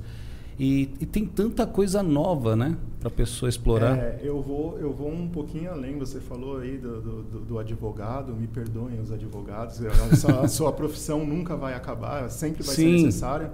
Mas a inteligência artificial está vindo com muita força. Sim, sim. Hoje sim. você pega as coisas que eu não estou falando, eu não estou viajando, não, não estou falando de Matrix aqui, não, não, nada. Eu estou falando, por exemplo, do, do, do IBM Watson. É você coloca, você imputa um processo lá dentro, você já sai com um processo resumido, com os pontos principais para fazer análise etc. Não é minha área, mas eu conheço um pouquinho de, de, de, de tudo isso daí. Então, cada vez mais, é, os computadores vão pegar um pouquinho do nosso um pouquinho do nosso mercado, sabe? um pouquinho do nosso conhecimento eles vão conseguir fazer. É, ou o camarada vai precisar se atualizar e entrar para esse universo, né? Você, pra, você, me falou, exatamente. eu lembrei é, a holding agora do Facebook, ela está mudando de nome, ela se torna Meta, Meta e está pegando todas as empresas ali para ir para uma ideia de metaverso.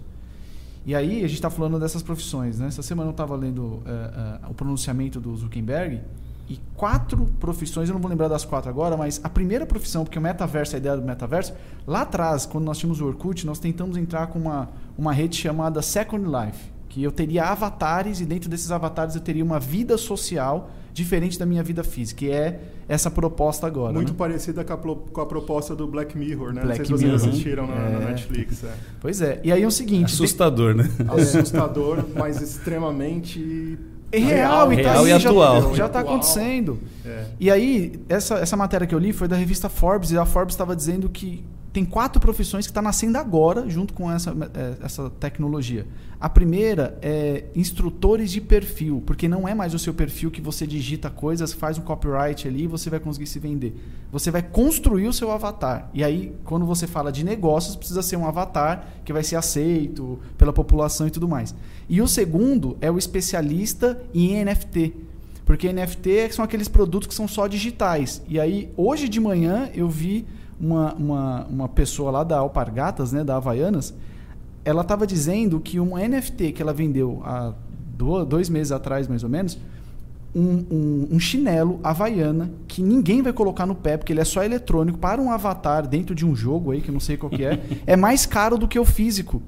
Então, produtos, né? Que você começou falando sobre isso, né? Eu, eu trabalhava com coisas palpáveis e fui para o digital. Exatamente. E agora você vai ter uma profissão que eu não tenho é, é, uma pessoa que vai usar aquilo, aquilo vai estar no meio digital, e esse advogado que prestar atenção nessa virada de chave, de repente ele agora vai atuar dentro do meio digital. Mas né? essa, essa sobre o advogado, até que o Vini falou também, isso que eu falei que está saturado o mercado, é até uma publicação que saiu recentemente, porque é, a sua está, está saturado pela quantidade e por causa da inteligência virtual, uma parte do que os advogados fazem, como que é consulta, a consulta, pelo menos a consulta simples, hum. ela já ela já está respondida pela própria inteligência artificial. E aí depois os processos começam a ser automatizados também. Então, os médicos para consulta por causa das, da tecnologia de exames agora também, ele começa a ficar obsoleto, porque as máquinas estão incrivelmente avançadas para te dizer, ó, uma gota de sangue você já sabe um monte de coisa. Te dá quase um diagnóstico é... até, né? Então Fala. você não precisa de fazer a... Meu, quantas consultas hoje em dia não são feitas uh, online? É. Exatamente. Falando, falando novamente de inteligência artificial, uh, você falou da, da, da, parte de medicina, é, hoje é, você já consegue imputar os seus exames dentro de um, de, um, de um, sistema de inteligência artificial, onde ele consegue reconhecer uh, quais são os problemas futuros que essa pessoa pode ter. É. Então, ela vai indicar para onde vai, poxa, ela, essa pessoa pode ter um câncer, ou então até mesmo o Covid é, é, é uma pessoa que pode, que tem propensão a, a, a pegar a, e de repente, as partes é. mais severas do Covid, né, os sintomas mais severos do Covid e tal. Então a inteligência artificial ela veio e por que, que eu estou batendo muito na tecla da inteligência artificial? Porque você pensar como uma inteligência artificial te faz também se sobressair no marketing digital. Hoje, tudo que nós estamos conversando aqui, os nossos aparelhos de telefone estão ouvindo. Hum, desligado ou não, né? Eles estão ouvindo. Se você falar um OK Google, seu seu aparelho vai ou Hey Siri, ele vai, vai despertar, entendeu? Eles estão te ouvindo. E isso está alimentando uma inteligência artificial que vai te mostrar na hora certa alguma coisa que nós estamos falando aqui. Então você também tem que entender um pouquinho para poder é, fazer seu a, produto. Agora eu não perco o gancho da minha pergunta, que eu vou voltar, porque você falou de algo muito interessante que talvez quem está tá de casa não pegou porque não conhece ainda e pode mudar tudo no futuro. Você falou de LGPD. Fica calmo, o programa também é seu. É, você falou de LGPD, né? Lei Geral de Proteção de Dados. No seu, no seu ponto de vista, até que ponto que isso vai atrapalhar esse trabalho de mídias? Exatamente por isso que você está dizendo. Você tem que. Bom, é, uma, uma, coisa que eu vou falar, que aí é a opinião própria, né? Eu acho que tem que ter limites. Porque, por exemplo, eu posso saber, se, se eu tiver acesso a dados, eu posso fazer uma campanha e te induzir a compra mesmo de algo que você não compraria, né? que, que não é de sua primeira necessidade. Então eu acho que tem que ter regulamentação sim, tá? Mas isso no marketing a... não fez até aqui? O marketing não, não forçou fez, as pessoas a comprarem coisas que não precisavam? Ele fez até agora. Ele fez até agora dentro da tecnologia que existia para ele. Hoje, por exemplo, se eu colocar três câmeras dentro de uma loja, eu sei qual é a sua, qual é o seu sentimento com relação a um produto que você está olhando. Aumentou, é mais invasivo é agora. É muito mais invasivo. Eu posso ter uma percepção. Hoje eu já consigo com reconhecimento facial, eu já consigo saber se você está propício ou não a comprar. E aí eu perco ou não tempo com você. Hum. É, passo para o próximo. Olha. Ou te oferto, ou, ou já chego no meu valor mínimo já logo de cara para poder tentar efetuar uma venda que não seria efetuada, entendeu? Então eu acho que tem que ter sim uma, uma restrição. Vini, você Agora já tudo viu é adaptável, né? O, a, o processo que o Walmart sofreu nos Estados Unidos, porque eles com a, com a, alimentando o sistema de inteligência artificial, isso já antigamente, né? Isso não é novo. Uh, eles conseguiram descobrir que algumas mulheres estavam grávidas antes delas saberem. Por quê? Acompanhando o padrão de compra. Então, depois que os hormônios, que a, que a mulher ela fica grávida, que ela tem uma alteração hormonal, o padrão de compra muda. Então, o sistema de inteligência artificial já descobria e começava a mandar para essas mulheres é, notificação de produtos para bebê. E isso gerou um desconforto nos Estados Unidos e a teoria da conspiração que, está, que eles estavam sendo. É, é, invasivos. Não, invasivos não, que eles estavam sendo é, espiados, espionados. Ah, espionados, é. espionados. Isso gerou processo. E aí é. os caras tiveram que abrir e revelar talvez parte desse, desse sistema de inteligência artificial que estava assustando os americanos naquela época, e isso já faz mais de 10 anos. Isso era documentado naquele livro O Poder do Hábito. Então, imagina hoje que você está falando que que naquela época era analisando o padrão de compra. Uhum. Agora você pode analisar a expressão facial é. da pessoa da, Olha, de, a, a, de, frente de um produto novo. A visão, aí, aí nós estamos falando de um segmento da inteligência artificial, né? que é visão computacional. A visão computacional ela já é capaz de dirigir um carro. Hoje já tem testes de Uber sem motoristas. A Domino's Pizza já no, no, nos Estados Unidos já faz entrega sem é, motorista. Hum. a, a Amazon já entrega via drone. Então tudo. É, é, a NASA pousou um, um, uma sonda é, utilizando visão computacional. Pô, ela olhou a, aquele solo e ela sabe que é ali que ela tem que descer. Então isso está evoluindo muito, muito mesmo. E o pessoal, tipo, é, falou: não, agora a pandemia, todo mundo de máscara, não vou conseguir reconhecer. Reconhece também, ah, os caras ah, conseguem. Sim, tem os olhos, né? Eu é. fico espantado no reconhecimento facial do iPhone. Não, do iPhone não, do Google. Uh, você tem as pastas lá para selecionar por rosto, né, por pessoa. Exatamente. E aí eu selecionei uma pasta, uh, uma pessoa, e eu falei, mas essa pessoa não está aqui. Por que, que a selecionou? E aí eu fui dando zoom e a pessoa estava lá no lá fundinho, de lado, e o Google conseguiu reconhecer aquele, aquele padrão mínimo. Cara, é, é assustador. É, é assustador. Aí é que você fala, né? É, no seu ponto de vista, invasivo, exagerado. Um...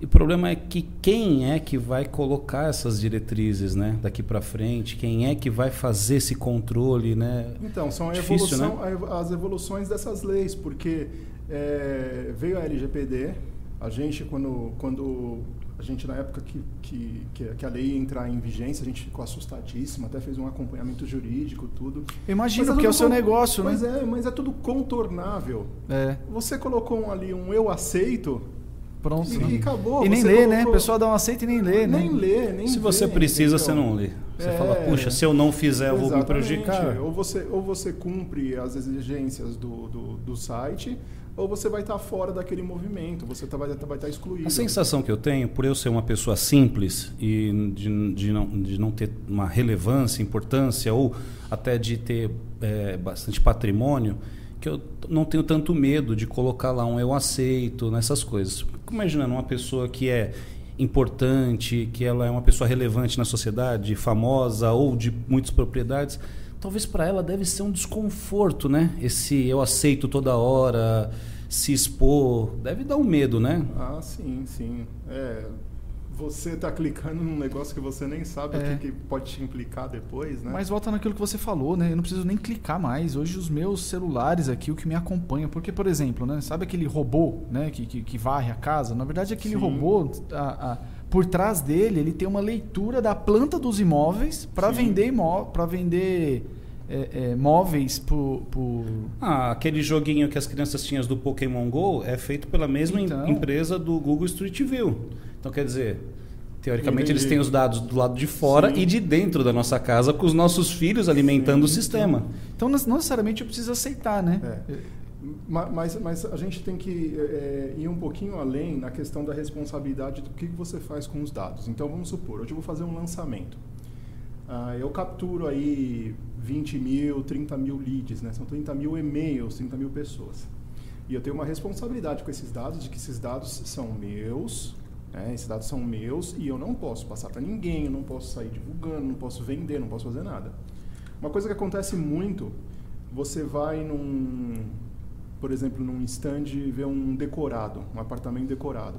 Cara, você saiu do stand, já tem empresa de, de imóveis... É, de imóveis é, planejados, planejados, te ligando. Sim, sim, sim, Poxa, que responsabilidade. Qualquer site que, você entra aparece um pop-up lá, que né? Que responsabilidade que esses caras têm com, com, com o seu dado. Com seus dados. Com, né? seus dados. E, e, e você estar indo a um stand te diz muita coisa. Não, não, diz só que você vai comprar um apartamento. Diz qual é a sua classe social, qual é o seu poder aquisitivo Verdade. no momento, qual é o tipo é de vida que você está né? passando. Diz muita coisa. Então, sim, quando me perguntam a respeito de que se tem que ter, tem que ser severo, tem que ter, tem, tem que ser severo, porque é, senão Perde não tem controle, limite, né? não, não, não, isso aí vai longe, entendeu? Tem aquele, aquele documentário no Netflix também, O Dilema das Redes, não sei se você assistiu. Eu não assisti O Dilema das é, Redes. Vale a pena. Tem muita coisa ali é. que a gente tem que filtrar, mas uma das coisas que eles falam lá é que Hoje as máquinas estão produzindo os, próximos, os próprios algoritmos, então não tem mais intervenção humana. Então os algoritmos estão fabricando novos algoritmos. Então, Exatamente. Então, aonde que para, né? Ah, e se não tiver é leis é como essa, né? É um, é um assunto complicado mesmo, porque também além da, do controle de, de, dados, a gente também tem o um controle de opinião, né, da censura, até onde pode, até onde não pode, é um universo. Na verdade, quando a gente fala de metaverso, né, acho que a gente já está já tá interagindo nesse metaverso, né, porque a gente já tem como se tivesse dois mundos funcionando ao mesmo tempo, né, um mundo físico e um mundo é, digital, é, onde a gente interage, né? É só pegar qual é a primeira coisa que você faz quando você acorda. Você vai na sua cabeceira e você pega o seu celular você já já está conectado ali com, com, com, o seu metaverso, não tem Sim, jeito. verdade. É. Aliás, eu estava falando para minha esposa, sério. né? É, questão do, do burnout e todas essas coisas, né? é. né? Porque eu falei para minha esposa, o WhatsApp, as redes sociais ali, é, é, como se tivesse, eu falei assim, não, eu falei assim para ela assim, às vezes eu tenho, eu tenho algumas dificuldades com ansiedade, com, com, com concentração e outras coisas por, por ser uma pessoa agitada, dinâmica, porém também tem o lado bom e o lado ruim. Eu falei, a minha vida às vezes é como se fosse um monte de pop-up. Pop-up não, é, pop-ups e esses tiquezinho amarelo, como chama? Post-it. Post-it. Post-it e tem muitos e as pessoas estão assim, ô Du, ô Du! A, a sensação do WhatsApp é assim, ó, ô Du, ô, ei! E alguém está gritando mais alto, alguém está precisando de atenção, alguém está triste, falando assim, ô, e aí? Né? E, e, você tem que interagir com tudo isso num cenário muito grande e tentar ficar bem com tudo isso, tentar ser, por exemplo, como, como eu sou pastor, eu acho que a minha rede social ela, ela representa um pouco de mim, ela não é só um álbum de fotos, ela representa um pouco de mim, eu uso, utilizo ela para passar alguma mensagem, Uh, mas eu não posso dar ênfase demais, porque senão eu, eu você morre né, para poder dar atenção para tudo isso. E, e, tem muita gente que já, já tem perdido o controle a respeito dessa. Ô Vini, eu lembro do. do, do uma, a pior, coisa que acho que já inventaram no mundo, uh, depois da bomba atômica, foi uhum. o Nextel.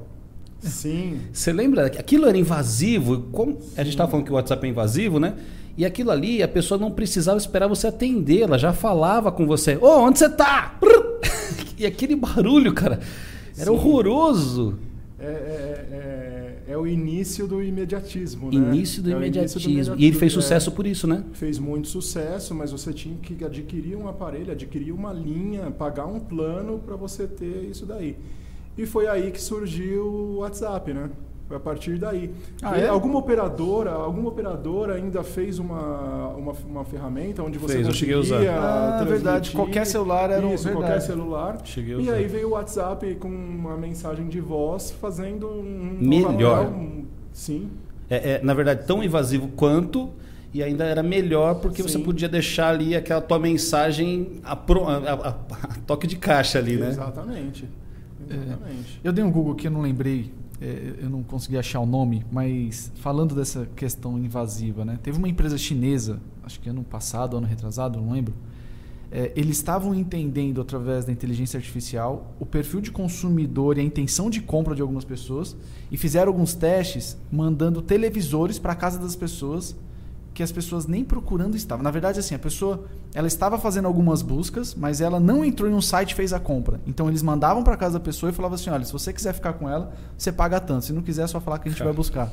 E aí o governo chinês bloqueou, porque uma ditadura, inclusive, né? Uhum. Falou: não, vocês passaram do limite é, é, é, de entender o, o, o é, isso, Isso para né? mim é o, é, o, é, o, é o microcrédito que o banco libera, o crédito pré-aprovado que o banco libera. Tá aqui esse dinheiro, se você não quiser, você não usa. E aí é. um cara que às vezes está apertado, cara, isso é horroroso. O sabe? cartão de crédito que chega na sua casa sem você, sem você pedir. pedir. Sem você pedir. Pro aposentado é. que se aposenta e já... Isso já é. acontece com é. isso, cara. Você dá dinheiro na mão da pessoa e fala assim, ó, se você não precisar, você não usa. É. E às vezes o cara está apertado, cara. Isso é, um, é, é, horroroso. É, mas é exatamente como mandar uma televisão e falar, ó, se, quiser, então, se você não quiser, você devolve. você devolve. Agora imagina o quanto assertivo, isso, né? quanto assertivo eles podem ser de acordo com, com os seus dados que foram vazados, vendidos e etc. É. Saber qual é a sua situação financeira de momento para te mandar um crédito. Hum. E para saber qual é a sua situação financeira de momento, não precisa você. Eles não precisam dos seus dados bancários, do saldo, do saldo que você tem no banco. É só o seu padrão de comportamento, ele já vai dizer isso. Esse negócio então, de, de vazar dados aconteceu comigo essa semana.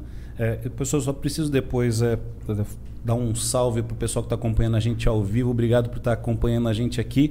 Eu vou ler a pergunta da, da Manu é, Vilela. E, e, mas eu só queria concluir uma que aconteceu comigo essa semana, achei interessante. Me ligaram da. Eu estava tentando é, trocar a internet lá de casa, uh, e aí me ligaram do, da, da, vou falar o nome aqui, da, da NET, da NET Claro. Olha, a gente está com uma, uma promoção para você, e não era promoção. Uh, a gente viu que você está querendo migrar. Você esquece o teu plano, a última conta, eu te faço um plano novo, com, você só me passa um novo e-mail. E eu falei, pô, isso está errado, né? A NET não faria, não parece que a empresa faria isso. E aí eu falei assim, mas é da empresa mesmo? Não, aqui é da empresa, tal, não sei o que e tal. E aí, para me provar que era da empresa, né? E eles me passaram todos os dados que eu tinha lá na net. Olha, Olha seu e-mail é esse, seu nome é esse, seu apartamento, tudo isso. Quer dizer, uma empresa grande. Como que essa outra empresa, ou essa. E é, e é com certeza uma fraude como é que eles tiveram acesso a tudo isso, né? Eles conseguiram entrar no sistema. Então, está tá vulnerável os nossos dados, né? É, talvez, talvez eles só se apresentem e deem a impressão que esses dados vieram da net, mas isso daí pode ter vindo de um e-commerce que você comprou que tinha baixo nível de segurança. Existem várias formas de obter os seus dados e aí as pessoas, né, é, é, é, enquanto tem uma pessoa tentando proteger é, as pessoas no mundo virtual, tem 10 tentando burlar. É verdade, é, né? tem razão. É. Pô, então... Até em banco os caras conseguem fazer isso, né? Exatamente. Verdade. Pô, essa semana mesmo eu estava conversando com... Olha só, eu não estou falando, de, eu não falando de mundo virtual, isso eu estou falando do mundo real, tá? Eu estava conversando com um lojista de automóvel e, e ele estava na, na, na agência dele parado e aí entrou um cara, olhou o carro, e aí falou assim, poxa, eu vou mostrar para um amigo meu que está interessado, tudo bem para você tal. Pegou o telefone, ligou, chegou um outro cara, olhou o carro, e aí saíram da loja, passou tipo meia hora o cara veio buscar o carro. Nossa, ele vendeu o carro. O cara vendeu o carro que não era dele, dentro de uma loja que não era dele. Cara. Eu já comprei uma casa assim. eu tomei um prejuízo assim. Então, Quer dizer, então, quase tomei, mas. É, então você, agora, se a pessoa faz isso frente a frente, é. imagino que ela não consegue fazer dentro do é, mundo verdade, virtual. Verdade, é, verdade. Então, é. Ô Vini, deixa eu fazer uma pergunta aqui da, da Manu. Uh, sou representante comercial e até que ponto a tecnologia com as mídias sociais podem agregar e também atrapalhar na relação do vendedor-cliente? Acho que, é, interpretando o que ela está falando, né, uh, acho que porque é, é, muito tecnológico e pouco pessoal, né? Até que ponto você vê que ela pode ser benéfica ou maléfica para essa relação? Então, a, as redes sociais elas são a sua primeira a, a, sua primeira vista, né? É a primeira vez que a pessoa te vê é pela rede social. Se você não tem, se ela não passa em frente ao seu estabelecimento, se ela não, nunca se deparou com algum anúncio seu, então o primeiro lugar que ela vai ver é a sua rede social como sua rede social está estruturada para receber essa pessoa. Hum. É uma casa bagunçada? É, a minha mãe falava assim, não, para receber visita tem que arrumar a casa, né? Então, a sua rede social é uma casa bagunçada ou é uma casa arrumada? Quando essa pessoa chegar, ela vai sentir confiança no, no, no seu produto ou ela vai olhar e vai falar, hum, esse produto eu não sei, não, pode, a empresa não me passou confiança, o produto não é bom e etc. Uhum. Então, se você tiver as redes sociais bem ajustadas, bem de acordo com o padrão do que você está querendo ofertar, do que você está querendo vender, ela só tende a ajudar. Uhum. Só tende a ajudar. Só né? tende a ajudar. Ela é o seu, o seu Ela é maléfica de... se você não souber usar Se você ela. não souber usar. Então, primeiro você tem que atrair, né? Depois você retém a pessoa ali dentro. Você faz com que ela crie engajamento com o seu conteúdo. Por isso que a gente fala, tem que produzir conteúdo, tem que produzir conteúdo, porque você vai criar nessa produção de conteúdo, você vai criar o amadurecimento da pessoa para a compra do seu produto. É, e se você não fizer, tem outro representante que está fazendo, né? Opa! e também é, a pessoa às vezes misturar, né? Se ela tem uma intenção comercial e às vezes ela dá muita opinião pessoal dela, né? Por exemplo, tem gente que vai postar um ressentimento, vai postar uma frase de, de, de, é. de indireta, alguma coisa. Ela está querendo passar uma imagem de confiança, ao mesmo tempo ela tem ali postagens que. É, eu vou, vou repetir a frase da, da, da Mari, a, a, nossa social media. Ela fala assim: pessoas se conectam com pessoas. Então, dependendo do que você for fazer, é legal ter a sua imagem, é legal ter o seu lifestyle. Hum. É, as pessoas gostam de você e você cria aquela autoridade, você cria aquela confiança. Mas a partir do momento que você quiser eh, expressar a sua opinião, você vai agradar muita gente, mas você vai desagradar muita gente. Você vai Sim. deixar, você vai fazer com que muitas pessoas deixem de gostar de você. Nós estamos passando agora pelo caso do, do, do jogador de vôlei, que expressou a Maurício, opinião né? dele, expressou a opinião dele, e aí e, e ele perdeu o contrato e etc. Só que o cara ganhou quase 3 milhões de pessoas seguindo ele da noite pro dia. Mas seguidores, olha, a, a gente já aproveita e já pega o gancho para um assunto que, que é extremamente relevante, o pessoal confunde muito. Seguidores é o suficiente para eu lançar um produto e etc. Isso não quer dizer nada. É, seguidor não é consumidor. Né? Seguidor né? não é consumidor. Se o seguidor não tiver alinhado ao, ao seu objetivo final, não adianta nada. O que se fala sobre Entendeu? engajamento é, por exemplo, eu tenho 300 pessoas, mas eu estou bem relacionado com essas 300 pessoas. É melhor do que 5 mil do que não, que não faz diferença na minha vida. Exatamente. É o que eu falei da questão da, da, da loja virtual de roupa. É, às vezes a gente vai analisar alguma loja de roupas e etc. Poxa, a moça vende roupas femininas. Aí você vai olhar a maioria dos seguidores é, é público masculino. Não é. Ela Interessado tá, nas, de ver as modelos, talvez. Exatamente. É. O que ela está ofertando ali não, não é o que ela quer ofertar. Ela está mostrando outra coisa. E então, número de seguidores, gente, não, não é nada. E como é que descobre isso, Vini? Como é que eu descubro do, dentro dos meus seguidores quem são as pessoas que são de fato os meus consumidores? Com estratégias, com uh, presentes virtuais. Uh, então você coloca ali, ah, eu vou ofertar um e-book explicando tal coisa sobre o meu nicho. E aí você vai ver quantas pessoas vão baixar, com publicações, quantas pessoas vão interagir. Perguntas para ver se tem interesse. Né? Perguntas, né? pesquisas. As pesquisas são, são, são Essas pessoas são as pessoas isso. que você tem que focar Exatamente. o seu negócio. E aí você não só sabe é, como você não só sabe se as pessoas realmente estão interessadas no que você tem a ofertar lá no final, mas você sabe como guiar os, as suas estratégias para ofertar a coisa certa para elas. Vou voltar ao exemplo da, da, da loja de carro virtual. Uh, o cara solta perguntas assim, tipo, é, agora é o campeonato. Né? Agora é o campeonato. Uh, você prefere um Corolla ou você prefere um Civic? Hum. E aí ele faz a votação. Aquela votação, para a gente que está interagindo, é ótima, porque a gente vê o que, que o pessoal mais gosta, etc. Para ele, é o, é o próximo carro que ele vai investir para oferecer. É um feedback gratuito que ele está é um recebendo. Feedback gratuito. É a melhor forma. Ou seja, de tudo isso que nós falamos até aqui, quando eu entendo o que as redes me dá para usar ao meu favor, ao meu negócio, é incrível, né? Porque é incrível eu, eu trabalho isso meu favor. É o limite. É. Vini, você é um estrategista, né? Isso. Uh, você, você, é, você você tem intenção, por exemplo, de, de passar suas estratégias como forma de curso, de, de ensinar? Ou você prefere para você. Porque você deve ter trabalhado bastante para saber o que você sabe hoje, né? Sim. Eu já, eu já iniciei um projeto assim, é, mas é um mercado que está muito difícil porque tem muita gente boa já lá dentro, já fazendo isso. Leandra Guiari, Misha Menezes, Ellen Salomão, Érico Rocha, que é o percussor. É, tem muita gente muito boa no mercado já oferecendo, já ofertando curso assim. E é algo que demanda muita dedicação. Hum. E hoje eu, a minha dedicação está voltada a atender aos meus especialistas, as pessoas que eu produzo, as pessoas que eu e minha equipe, que a gente lança os, os, os cursos deles. Mas eu já pensei sim, já, já iniciei um projeto, quero retomar, mas não com, com o pé lá embaixo no acelerador.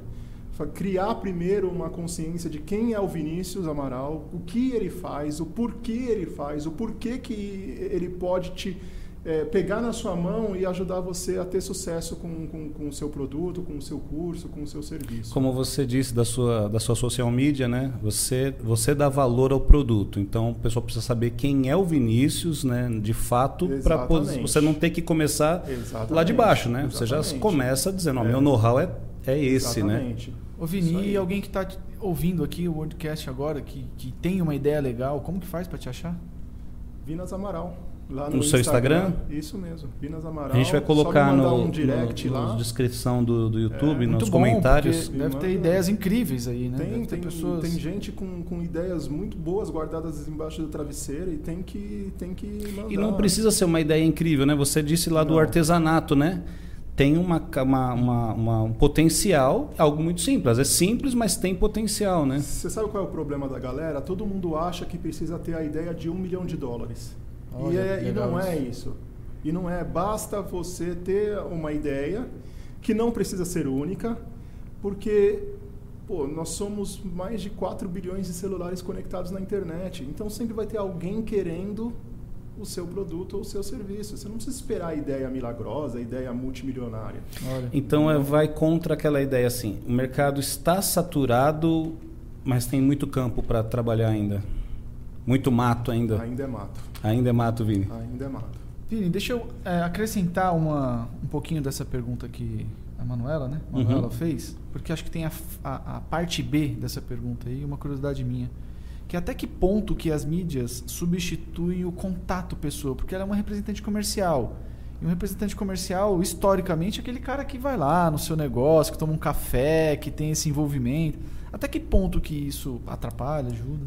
Putz, aqui para te falar um negócio é, certo, certo mesmo, eu precisaria de uma pesquisa científica e etc. Eu vou falar pelo sentimento. Eu, eu para mim, substitui totalmente, porque você se sente. é, quando você segue uma pessoa, você se sente amigo dela, conhecido dela, está muito próximo a ela, você vê tudo que ela faz o dia inteiro e. é, então eu, eu, eu, eu acredito que é, é, ela só é, é, você te- você fisicamente você tem um limite de pessoas para alcançar. E Você agora- só pode estar num lugar, num momento. Quando você está digital, você pode estar em todo lugar, todo momento. E agora com o metaverso, você pode ter um avatar seu que vai atender Exatamente. todo mundo ao mesmo tempo, né? Ó, mas saiu uma matéria sobre isso esses dias aqui, ó, na, na Empresa e Carreira, um jornal, e o especialista aqui é o é o ah, Cape, é, Capelli Wharton. E aí ele diz assim, ó, quem optar pelo home office vai sair perdendo. E o conteúdo da, da matéria é o seguinte, que ah, as pessoas vão ter dificuldade de, de manifestar os seus skills virtualmente para poder mostrar que tem boa eh, eh, que sabe trabalhar em grupo, que, que consegue eh, superar desafios. Então, a pessoa às vezes até é boa nisso, mas agora ela vai ter que ter mais um skill que é de demonstrar isso virtualmente. É, e tem gente que tá achando que não precisa trabalhar isso porque vai trabalhar home office dentro da sua casa. Isso. Só que é pelo contrário. o cara acha assim, mais. bom, eu estou agora sem uma pressão social, né? Eu não preciso dessa pressão social porque eu vou interagir apenas pelo computador. E eh, esse vendedor que era tão bom de lábia, de bater um papo, de perguntar da mãe. Eu tive um sócio, Vini, que, cara, esse cara, ele é um exemplo, cara. Ele, ele, ele não sabia ele sabia muito pouco das máquinas que a gente fabricava, cara. Ele era meu sócio. A gente Aham. fabricava o equipamento, cara. E quando a gente sentava na mesa com o cliente, ele falava cada absurdo da máquina. Eu falei, cara, a máquina não faz isso. Cara, não, a máquina. Meu Deus, que besteira. Só que ele perguntava da mãe do cara. Ele perguntava da empresa, ele lembrava de coisas que o cara tinha dito há dois anos atrás. E aí a gente saía da mesa e eu todo preparado, com todos os dados técnicos. E, e a gente saía dali da mesa com um contrato assinado às vezes, sem falar do equipamento. Exatamente. E o cara vai ter que fazer isso agora de um outro jeito, né? Vai ter que ser inteligente para fazer isso de outro jeito, a, né? gente, a gente tem um copywriter na equipe. É, um abraço aí, Marcelo, porque você me faz dar muita risada. Eu falei, Marcelo, eu preciso de um currículo resumido. Ele fez o meu currículo. Eu falei, mas esse não sou eu, cara. você não mentiu, mas não sou eu, cara. Do jeito que você põe, sabe? Do jeito que você fala, do jeito que você escreve. Aliás, traduz aí. Não sei se todo É. mundo sabe o que o copyright faz, né? É, então, o copywriter é o cara que faz aquele texto persuasivo, aquele texto que faz você conhecer o produto, criar aquela, a- a- aquela ligação com ele e efetuar a compra. Então, sempre que E você entra numa curto, página né? de vendas, O texto curto, primeiro, é para é fazer a atração. Né? Uhum. A retenção é quando você, você faz toda a descrição do produto e aí a conversão é quando você está ali, é, compre porque isso vai te Uhum. ajudar. E essa é uma etc. habilidade necessária para quem está. Essa é uma habilidade necessária. Olha, é, é- é o seguinte: as pessoas elas têm que aprender que eu vou até falar, é até uma fala do, do, do- Leandro Aguiari, mas é, é, é fundamental eu dizer isso. Quando você vende alguma coisa para emagrecimento, você não está vendendo a pessoa perder peso. Você está vendendo a vontade daquela pessoa voltar a bater uma foto, a usar uma roupa mais curta, a, a- a se sentir mais amada e etc. Ah, eu conheci o Du através de uma academia, onde ele colocou, onde teve uma postagem assim, olha, é, você pode voltar a, a agachar, jogar bola e etc. é, com um tratamento assim, assim, assim.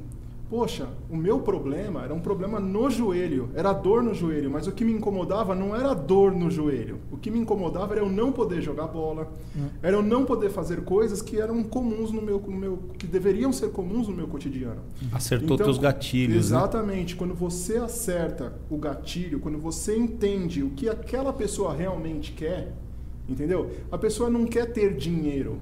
A pessoa ela quer poder viajar, comer num restaurante sem olhar o preço no cardápio e etc. Quando você sabe passar para essa fase, você tem sucesso dentro do, do, do, do- do Cara, marketing legal. digital. E quem faz isso é o copywriter. É, né? É incrível. É né? um copywriter. O que, que o seu copywriter falou que, que você falou que é engraçado? Fiquei curioso. É, ele, ele é, tem, tem muita história, mas ele conta, né, na, na hora que a gente pede para escrever o nosso currículo, ele coloca de uma forma, ele coloca de um jeito que a gente se sente uau, tal, e... Sou tipo, eu? Até sou eu mesmo, até valoriza. Vamos assim, contratar até- esse cara? Você é, fala assim, vamos até- contratar esse cara. até dá um up, mas é só uma, uma forma de você tem N formas de você escrever e olhar. Essa garrafa, ela pode estar meio cheia, ou ela pode estar meio vazia. Tudo depende da forma que você olha. E o copywriter ele faz isso muito bem, ele faz com que você sempre veja essa garrafa meio cheia. Ô Vini, então não é só pegar uma foto legal, fazer uma descri- descrição do seu produto e postar lá na internet lá e esperar que, que venha, venha Não. Isso é só uma parte do seu, do seu, do seu projeto. Isso é só uma parte de, de toda a construção de uma identidade. Ah, Mas como comecei agora, tenho um desejo de entrar nesse, nesse mercado aí, qual é o melhor caminho para eu... Primeiro lugar, criação de conteúdo. Geração de conteúdo dentro das suas redes sociais. Quer, quer fazer dancinha do TikTok? Você pode fazer a dancinha. É geração de conteúdo, desde que você elucide o que você está fazendo. Desde de que a pessoa entenda que você é, é um dentista, é um artesão, é, é um advogado. Ah, Que- legal. Desde que a pessoa entenda que ela pode contar com você para isso daí. Quando a pessoa está lá dentro, né, porque isso daí é o cartão de visitas, né, é, a, é- é a primeira coisa. Ah, como se fosse um relacionamento. Então você tem o primeiro contato visual, você tem a primeira conversa e você conseguiu tirar o telefone, pegar o telefone dessa pessoa.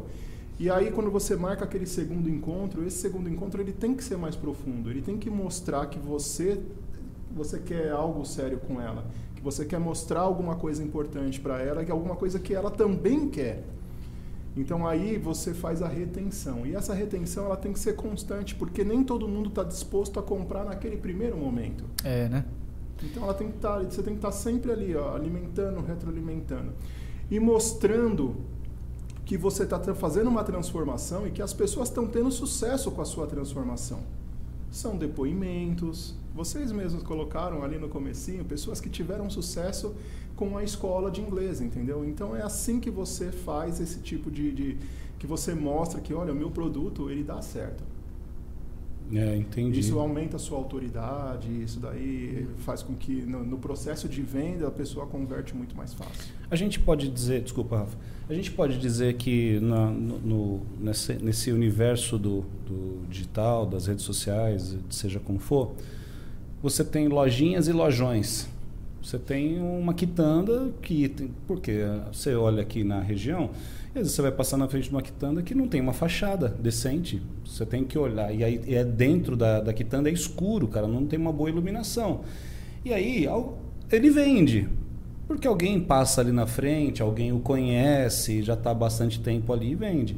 E de repente você pode ter um hortifruti bem iluminado, com uma, com uma fachada bonita. Às vezes vende o mesmo produto. Com né? o mesmo produto e que faça promoções atraentes. E acho que a internet é isso, né? A disposição da pessoa de apresentar o produto, de trabalhar pela, pela captação desse cliente, de, ser, de ter o bom gosto necessário né? para fazer é. essa atração.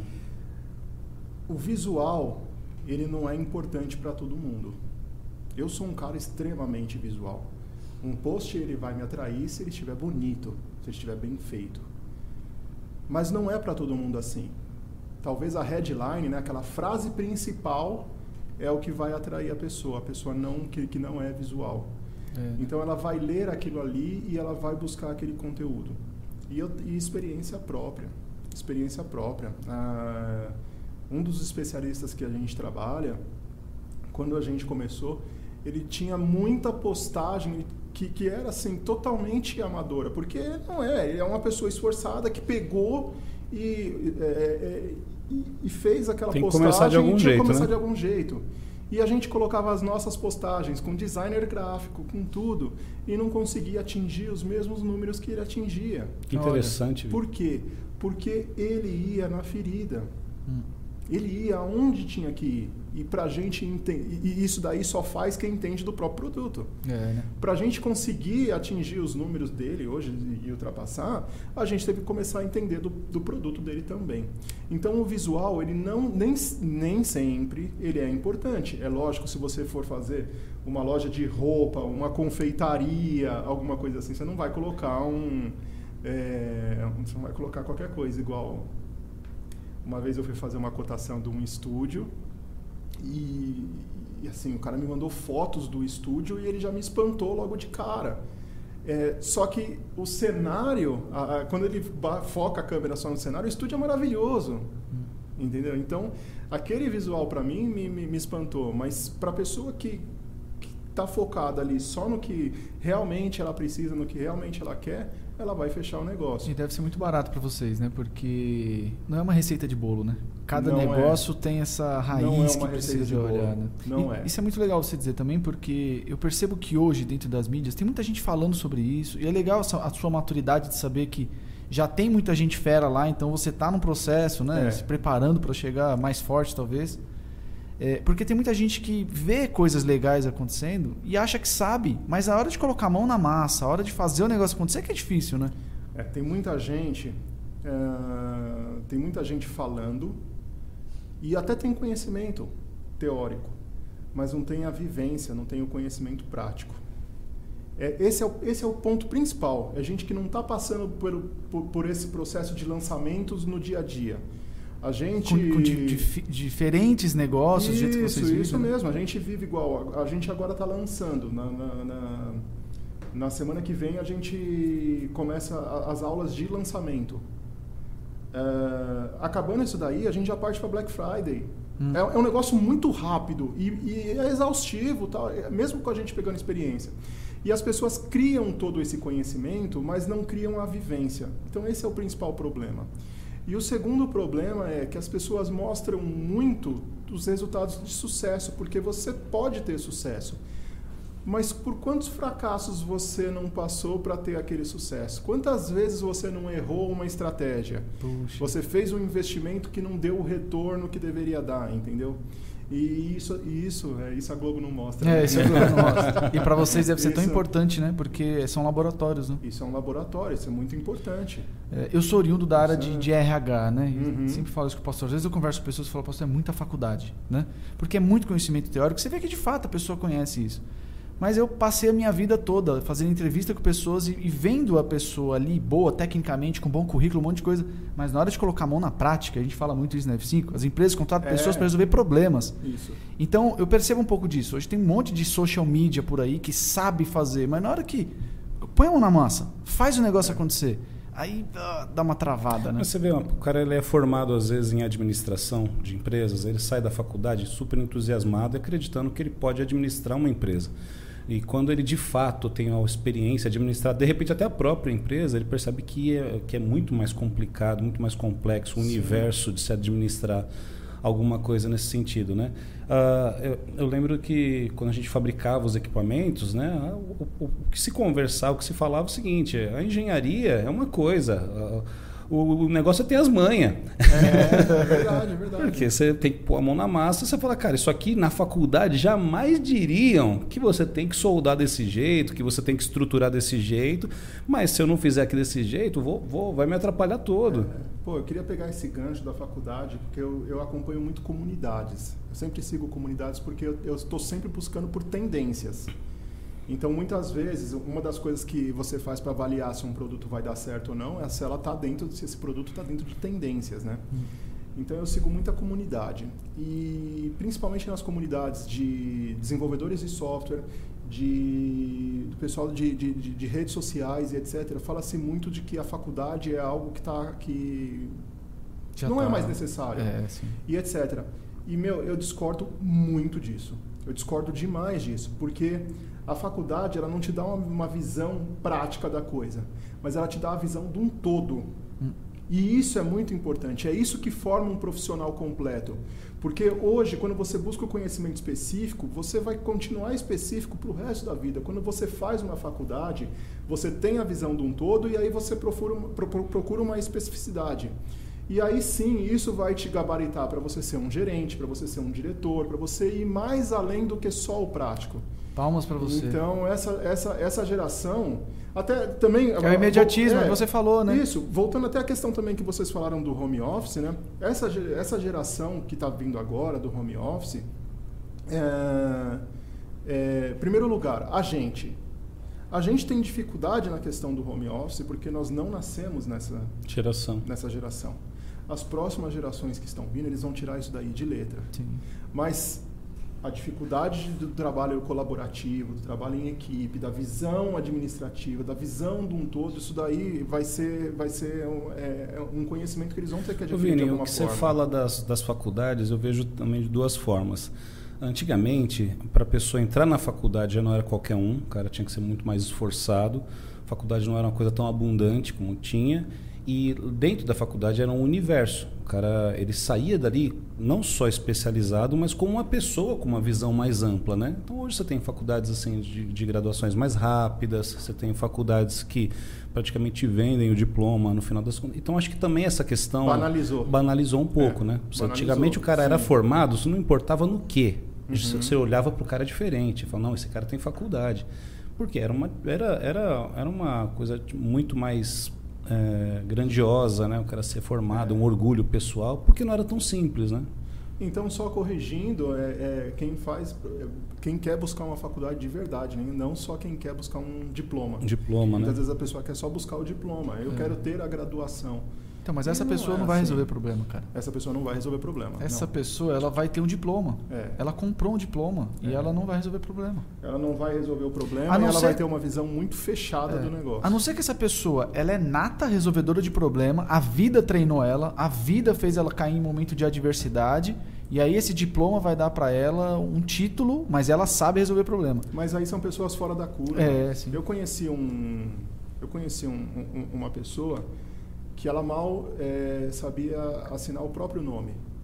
Mas ela comandava uma empresa de vidros, ela, ela colocava vidros em shoppings, em supermercados, ela olhava uma parede, ela era capaz de, de saber a medida e só bater no olho e etc, sabe? Era para fazer um orçamento, trabalhava com números como ninguém, ela não sabia escrever, mas trabalhava com números como ninguém. Mas quantas pessoas vocês conhecem que são assim? Pois é, e tem gente que se apega a, a esses casos para justificar Exatamente. que eu não preciso estudar. Não preciso... Torna a exceção como exemplo. É. Esse, e é muito ruim isso. É, esse é o gatilho que a gente luta para virar na cabeça das pessoas com relação a F5. Porque as pessoas precisam acordar para isso, para essa necessidade de olhar para algumas outras áreas e tirar esse padrão mental de que um caso de um em um milhão pode, pode acontecer para mim, que pode acontecer. Uhum. Pode acontecer. Mas, puxa, o caminho natural é esforço, né? Primeiro vem o esforço, né? Depois vem o sucesso, né? É, o esforço, a dedicação, encontrar o que gosta, porque é muito difícil você tentar aprender alguma coisa que você não gosta. Você perde a paciência. É. Né? Você, você não tem paciência, você não tem persistência. Mas Agora, eu também não peço que... ajuda, né? Eu também é, não peço ajuda então... para quem, quem, quem tem alguns hacks é. ali, alguns caminhos para me direcionar. Né? Exatamente, sempre tem quem pode te ajudar, mas... É... E hoje hoje está muito fácil você aprender, né? Eu lembro que eu, eu para aprender alguma coisa eu tinha que ir para uma biblioteca. Sim. É. Hoje você pega o seu celular, você dá um Google e. Poxa, se o cara tiver algum, um pouco de dedicação, ele tem acesso a coisas, conteúdos incríveis. Conteúdos assim, incríveis. É, e aí volta um pouquinho naquilo que a gente estava falando, né? Porque antes eu buscava a minha informação. Então eu decidia o que eu queria ler, eu decidia o que eu queria assistir, eu, eu ia até uma biblioteca, eu comprava um livro. Hoje, se a pessoa não tomar cuidado, ela entrou tanto no, no modus operandi aí da vida que ela está só sendo alimentada. Ela nem escolhe mais o que ela quer ler, ela nem escolhe mais o que ela quer assistir, né? O, o algoritmo está tá ditando a vida dela, né? O pessoal fala muito que o mercado está tá saturado justamente por causa disso. É, é, você é bombardeado tanto por conteúdo, tanto por conteúdo que acham que não tem mais espaço para ninguém. E não é bem assim. Você passa a ser seletivo. Eu, por exemplo, eu não tenho mais é, TV aberta em casa. Eu não assisto mais TV aberta. Não é ranço de emissora, não tem nada a ver com isso. É porque eu sou seletivo. Eu sei o que eu quero assistir. Eu sei onde buscar o que eu preciso assistir. O que eu preciso é uma televisão conectada a um, um ponto de internet. E aí eu vou buscar o que eu quero o que eu quero ver, o que eu quero conhecer e etc. Você escolhe a sua influência. Você escolhe e a gente isso. também estava falando, né? Antigamente você tinha faculdade, você tinha uh, cinco cursos básicos. Hum. Eu lembro de um professor falando, ele, foi, ele falou assim, por que, que você foi fazer direito? Ele falou, ah, ou era direito ou era medicina. É. eu fui fazer direito, Exatamente. eu não gostava, mas era o que eu tinha. E hoje você pode ser muito mais específico. Né? A gente falou de novas profissões aqui, falou de coisas mais modernas. As, as escolas estão correndo para poder dar essa graduação mais específica também para as pessoas. Né? Então, é, o que a pessoa não. Ela precisa também se informar para descobrir o que gosta, né? Porque de repente ela pode estar, tá, ela pode gostar de algo que ela não conhece, né? Ela é. pode se dar muito bem no mercado novo e estar tá encaixada, mas ela ainda não conhece, né? Ela precisa dar uma navegada. As pessoas não arriscam, não tentam. É. Elas acham que a solução vai cair assim e não é isso. Às é. vezes, para você criar o, o, gosto por algo, você precisa experimentar. É. é. eu vejo muita criança, tipo, eu não gosto, mas você já experimentou? Não, não experimentei. Não, é. e, a, a gente, gente é essa criança, a gente é. essa criança que minha filha tem 15 anos, né? E a gente está começando a conversar sobre o futuro dela tal.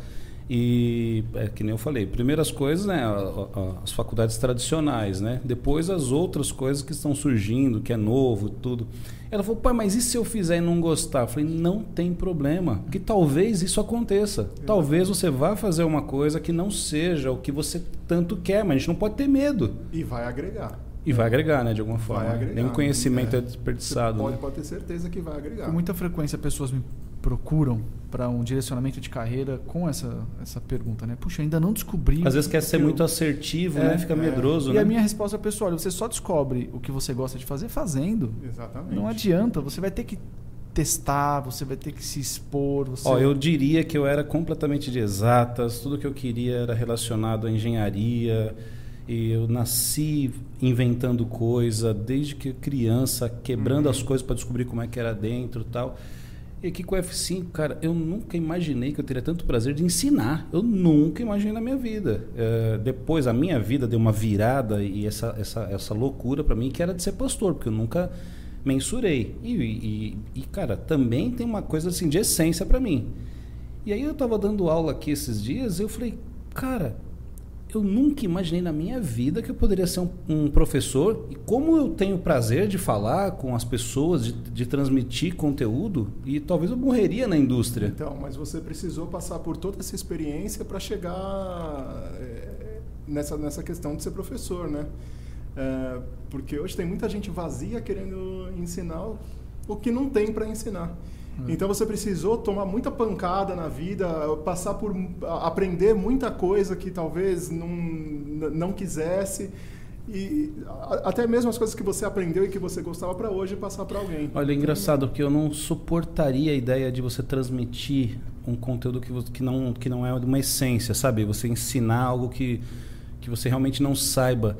Porque, às, é, às vezes, sabendo a, a, o amor, a paixão de você transmitir algo é tão legal, é tão gostoso. Olha, eu, tô, eu tenho esse, esse conteúdo e eu vou transferir esse conteúdo para você, eu vou dividir esse conteúdo. Isso é maravilhoso. Se você está vazio e, e, querer transmitir, eu acho que isso seria uma sensação tão horrorosa, dá até medo disso, né? E quem está do outro lado sente. E com né? certeza. Com certeza. a profundidade ela é mensurável, assim, né? Você percebe quando o cara está enrolando. É. Você não precisa nem. É, eu, eu, eu dei aula por dois anos aí numa faculdade e dar aula também é, é, é uma questão de você estar bem consigo mesmo. E um dia eu fui dar aula que eu não estava bem aquele dia, não, sabe? Você Sim, domina, acontece, claro. Você domina o conteúdo, mas você não está, você está em todo lugar no mundo, menos dentro daquela sala de aula. Imagino, sim. E as pessoas percebem. Sim, sim. As pessoas percebem. É engraçado, né? Eu tive, sei lá, trocentos professores a vida inteira, mas por exemplo, eu me lembro de três por causa dessa paixão, dessa. O cara parecia que estava ali, ele tava, pô, esse é. cara gosta de dar aula, cara. É, ele cara... tem que falar com entusiasmo pelo que ele está é, o que ele está tá ensinando, ele tem que ser, ele tem que ser o, o principal entusiasta para ele é. conseguir entusiasmar. E às vezes a pessoas. matéria não é tão interessante, não, mas o cara falando, você é, fala, eu quero aplaudir esse cara. E aí a gente é. volta no, mais uma vez aí nessa questão de de ser um, um, um, criador de conteúdos, porque se você não passa esse entusiasmo né, dentro das suas publicações, dentro dos vídeos que você faz, quem está do outro lado também sente, né? Vê a superficialidade. Ainda mais, olha, você me fez lembrar de uma coisa. Semana retrasada, estava tava dando uma aula e uma aluna falou assim, professor, me diz uma coisa, eu, eu, eu, eu a aula era, era sobre diferenciais, e ela falou, olha, eu entrei um diferencial dentro do meu mercado, é, os posts que eu faço, que eu estudo, eu faço coisas diferentes. Mas eu já descobri que tem três pessoas que copiam tudo que eu faço e colocam e depois eles, eles nem repostam. Eles criam lá uma nova arte lá e colocam que a criação foi deles, porque como não tem direito autoral nem nada, é. como que eu faço por isso? Então é um outro problema que nós temos hoje. Todo mundo sai copiando tudo é, dentro das mídias, né? Mas quem está do outro lado, a gente às vezes subestima as pessoas, né? Mas a pessoa que está do outro lado sabe quem é que tem o conteúdo e quem só é, leu, né? Você pode falar para ela que se ela está sendo copiada, que ela está no caminho certo. É, é então. Não, a gente fez um trabalho muito legal é, é, é, com, com o Instagram dela, né? Foi até um, a gente fez um, uma construção ali com, é, com o grupo. E aí ela, ela, entendeu esse referencial que ela é, inclusive para as pessoas isso, que copiam ela. Isso mesmo, isso mesmo. Essas pessoas que copiam ou que fazem analogia ao trabalho dela são potenciais clientes quando ela quiser vender o conhecimento dela. É. O Vini, o Rios, ele, ele, ele basicamente ele é uma questão de criatividade, mas também de cópia, né? O Rios do Instagram, porque você tem uma trend e, e a pessoa achou interessante e ela faz a mesma coisa agora com o nome dela ou com a dancinha dela e, e eu vi um artista reclamando que está faltando criatividade, que as pessoas agora dão audiência para qualquer pessoa que não tem o estudo da, da, da, do teatro e todas essas coisas, né?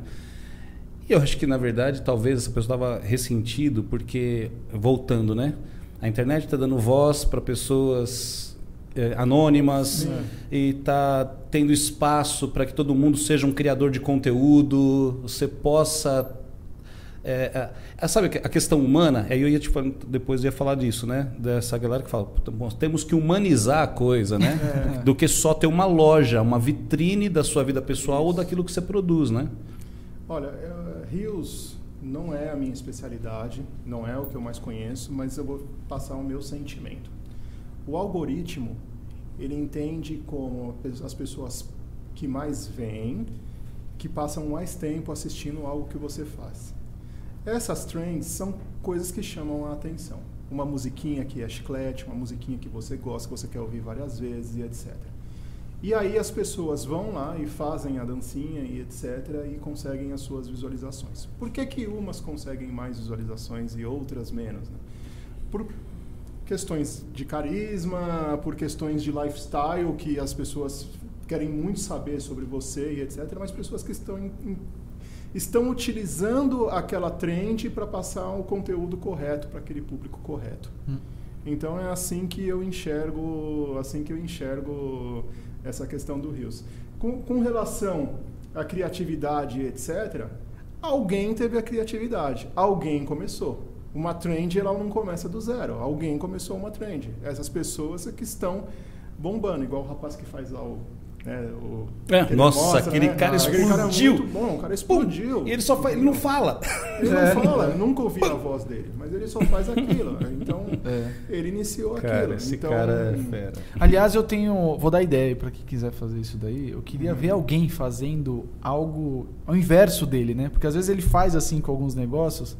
E eu queria ver alguém fazendo o inverso Ah, dele, já sabe? tem. Mas já aí, tem, tem Que muita droga. gente que faz isso. Tem muita Eu achei gente que eu tava revolucionando a são rede agora. sátiras, são É, sátiras são dele. sátiras, é. Tem uma. Eu não, não vou lembrar o nome da menina. Que só que ela faz as coisas. ele, né? Ela faz as coisas, tipo, tudo ao contrário, né? Ela faz tudo. Dificulta. Ah, dificulta. Ah, para abrir uma caixinha de leite, ela abre o verso e tal. E-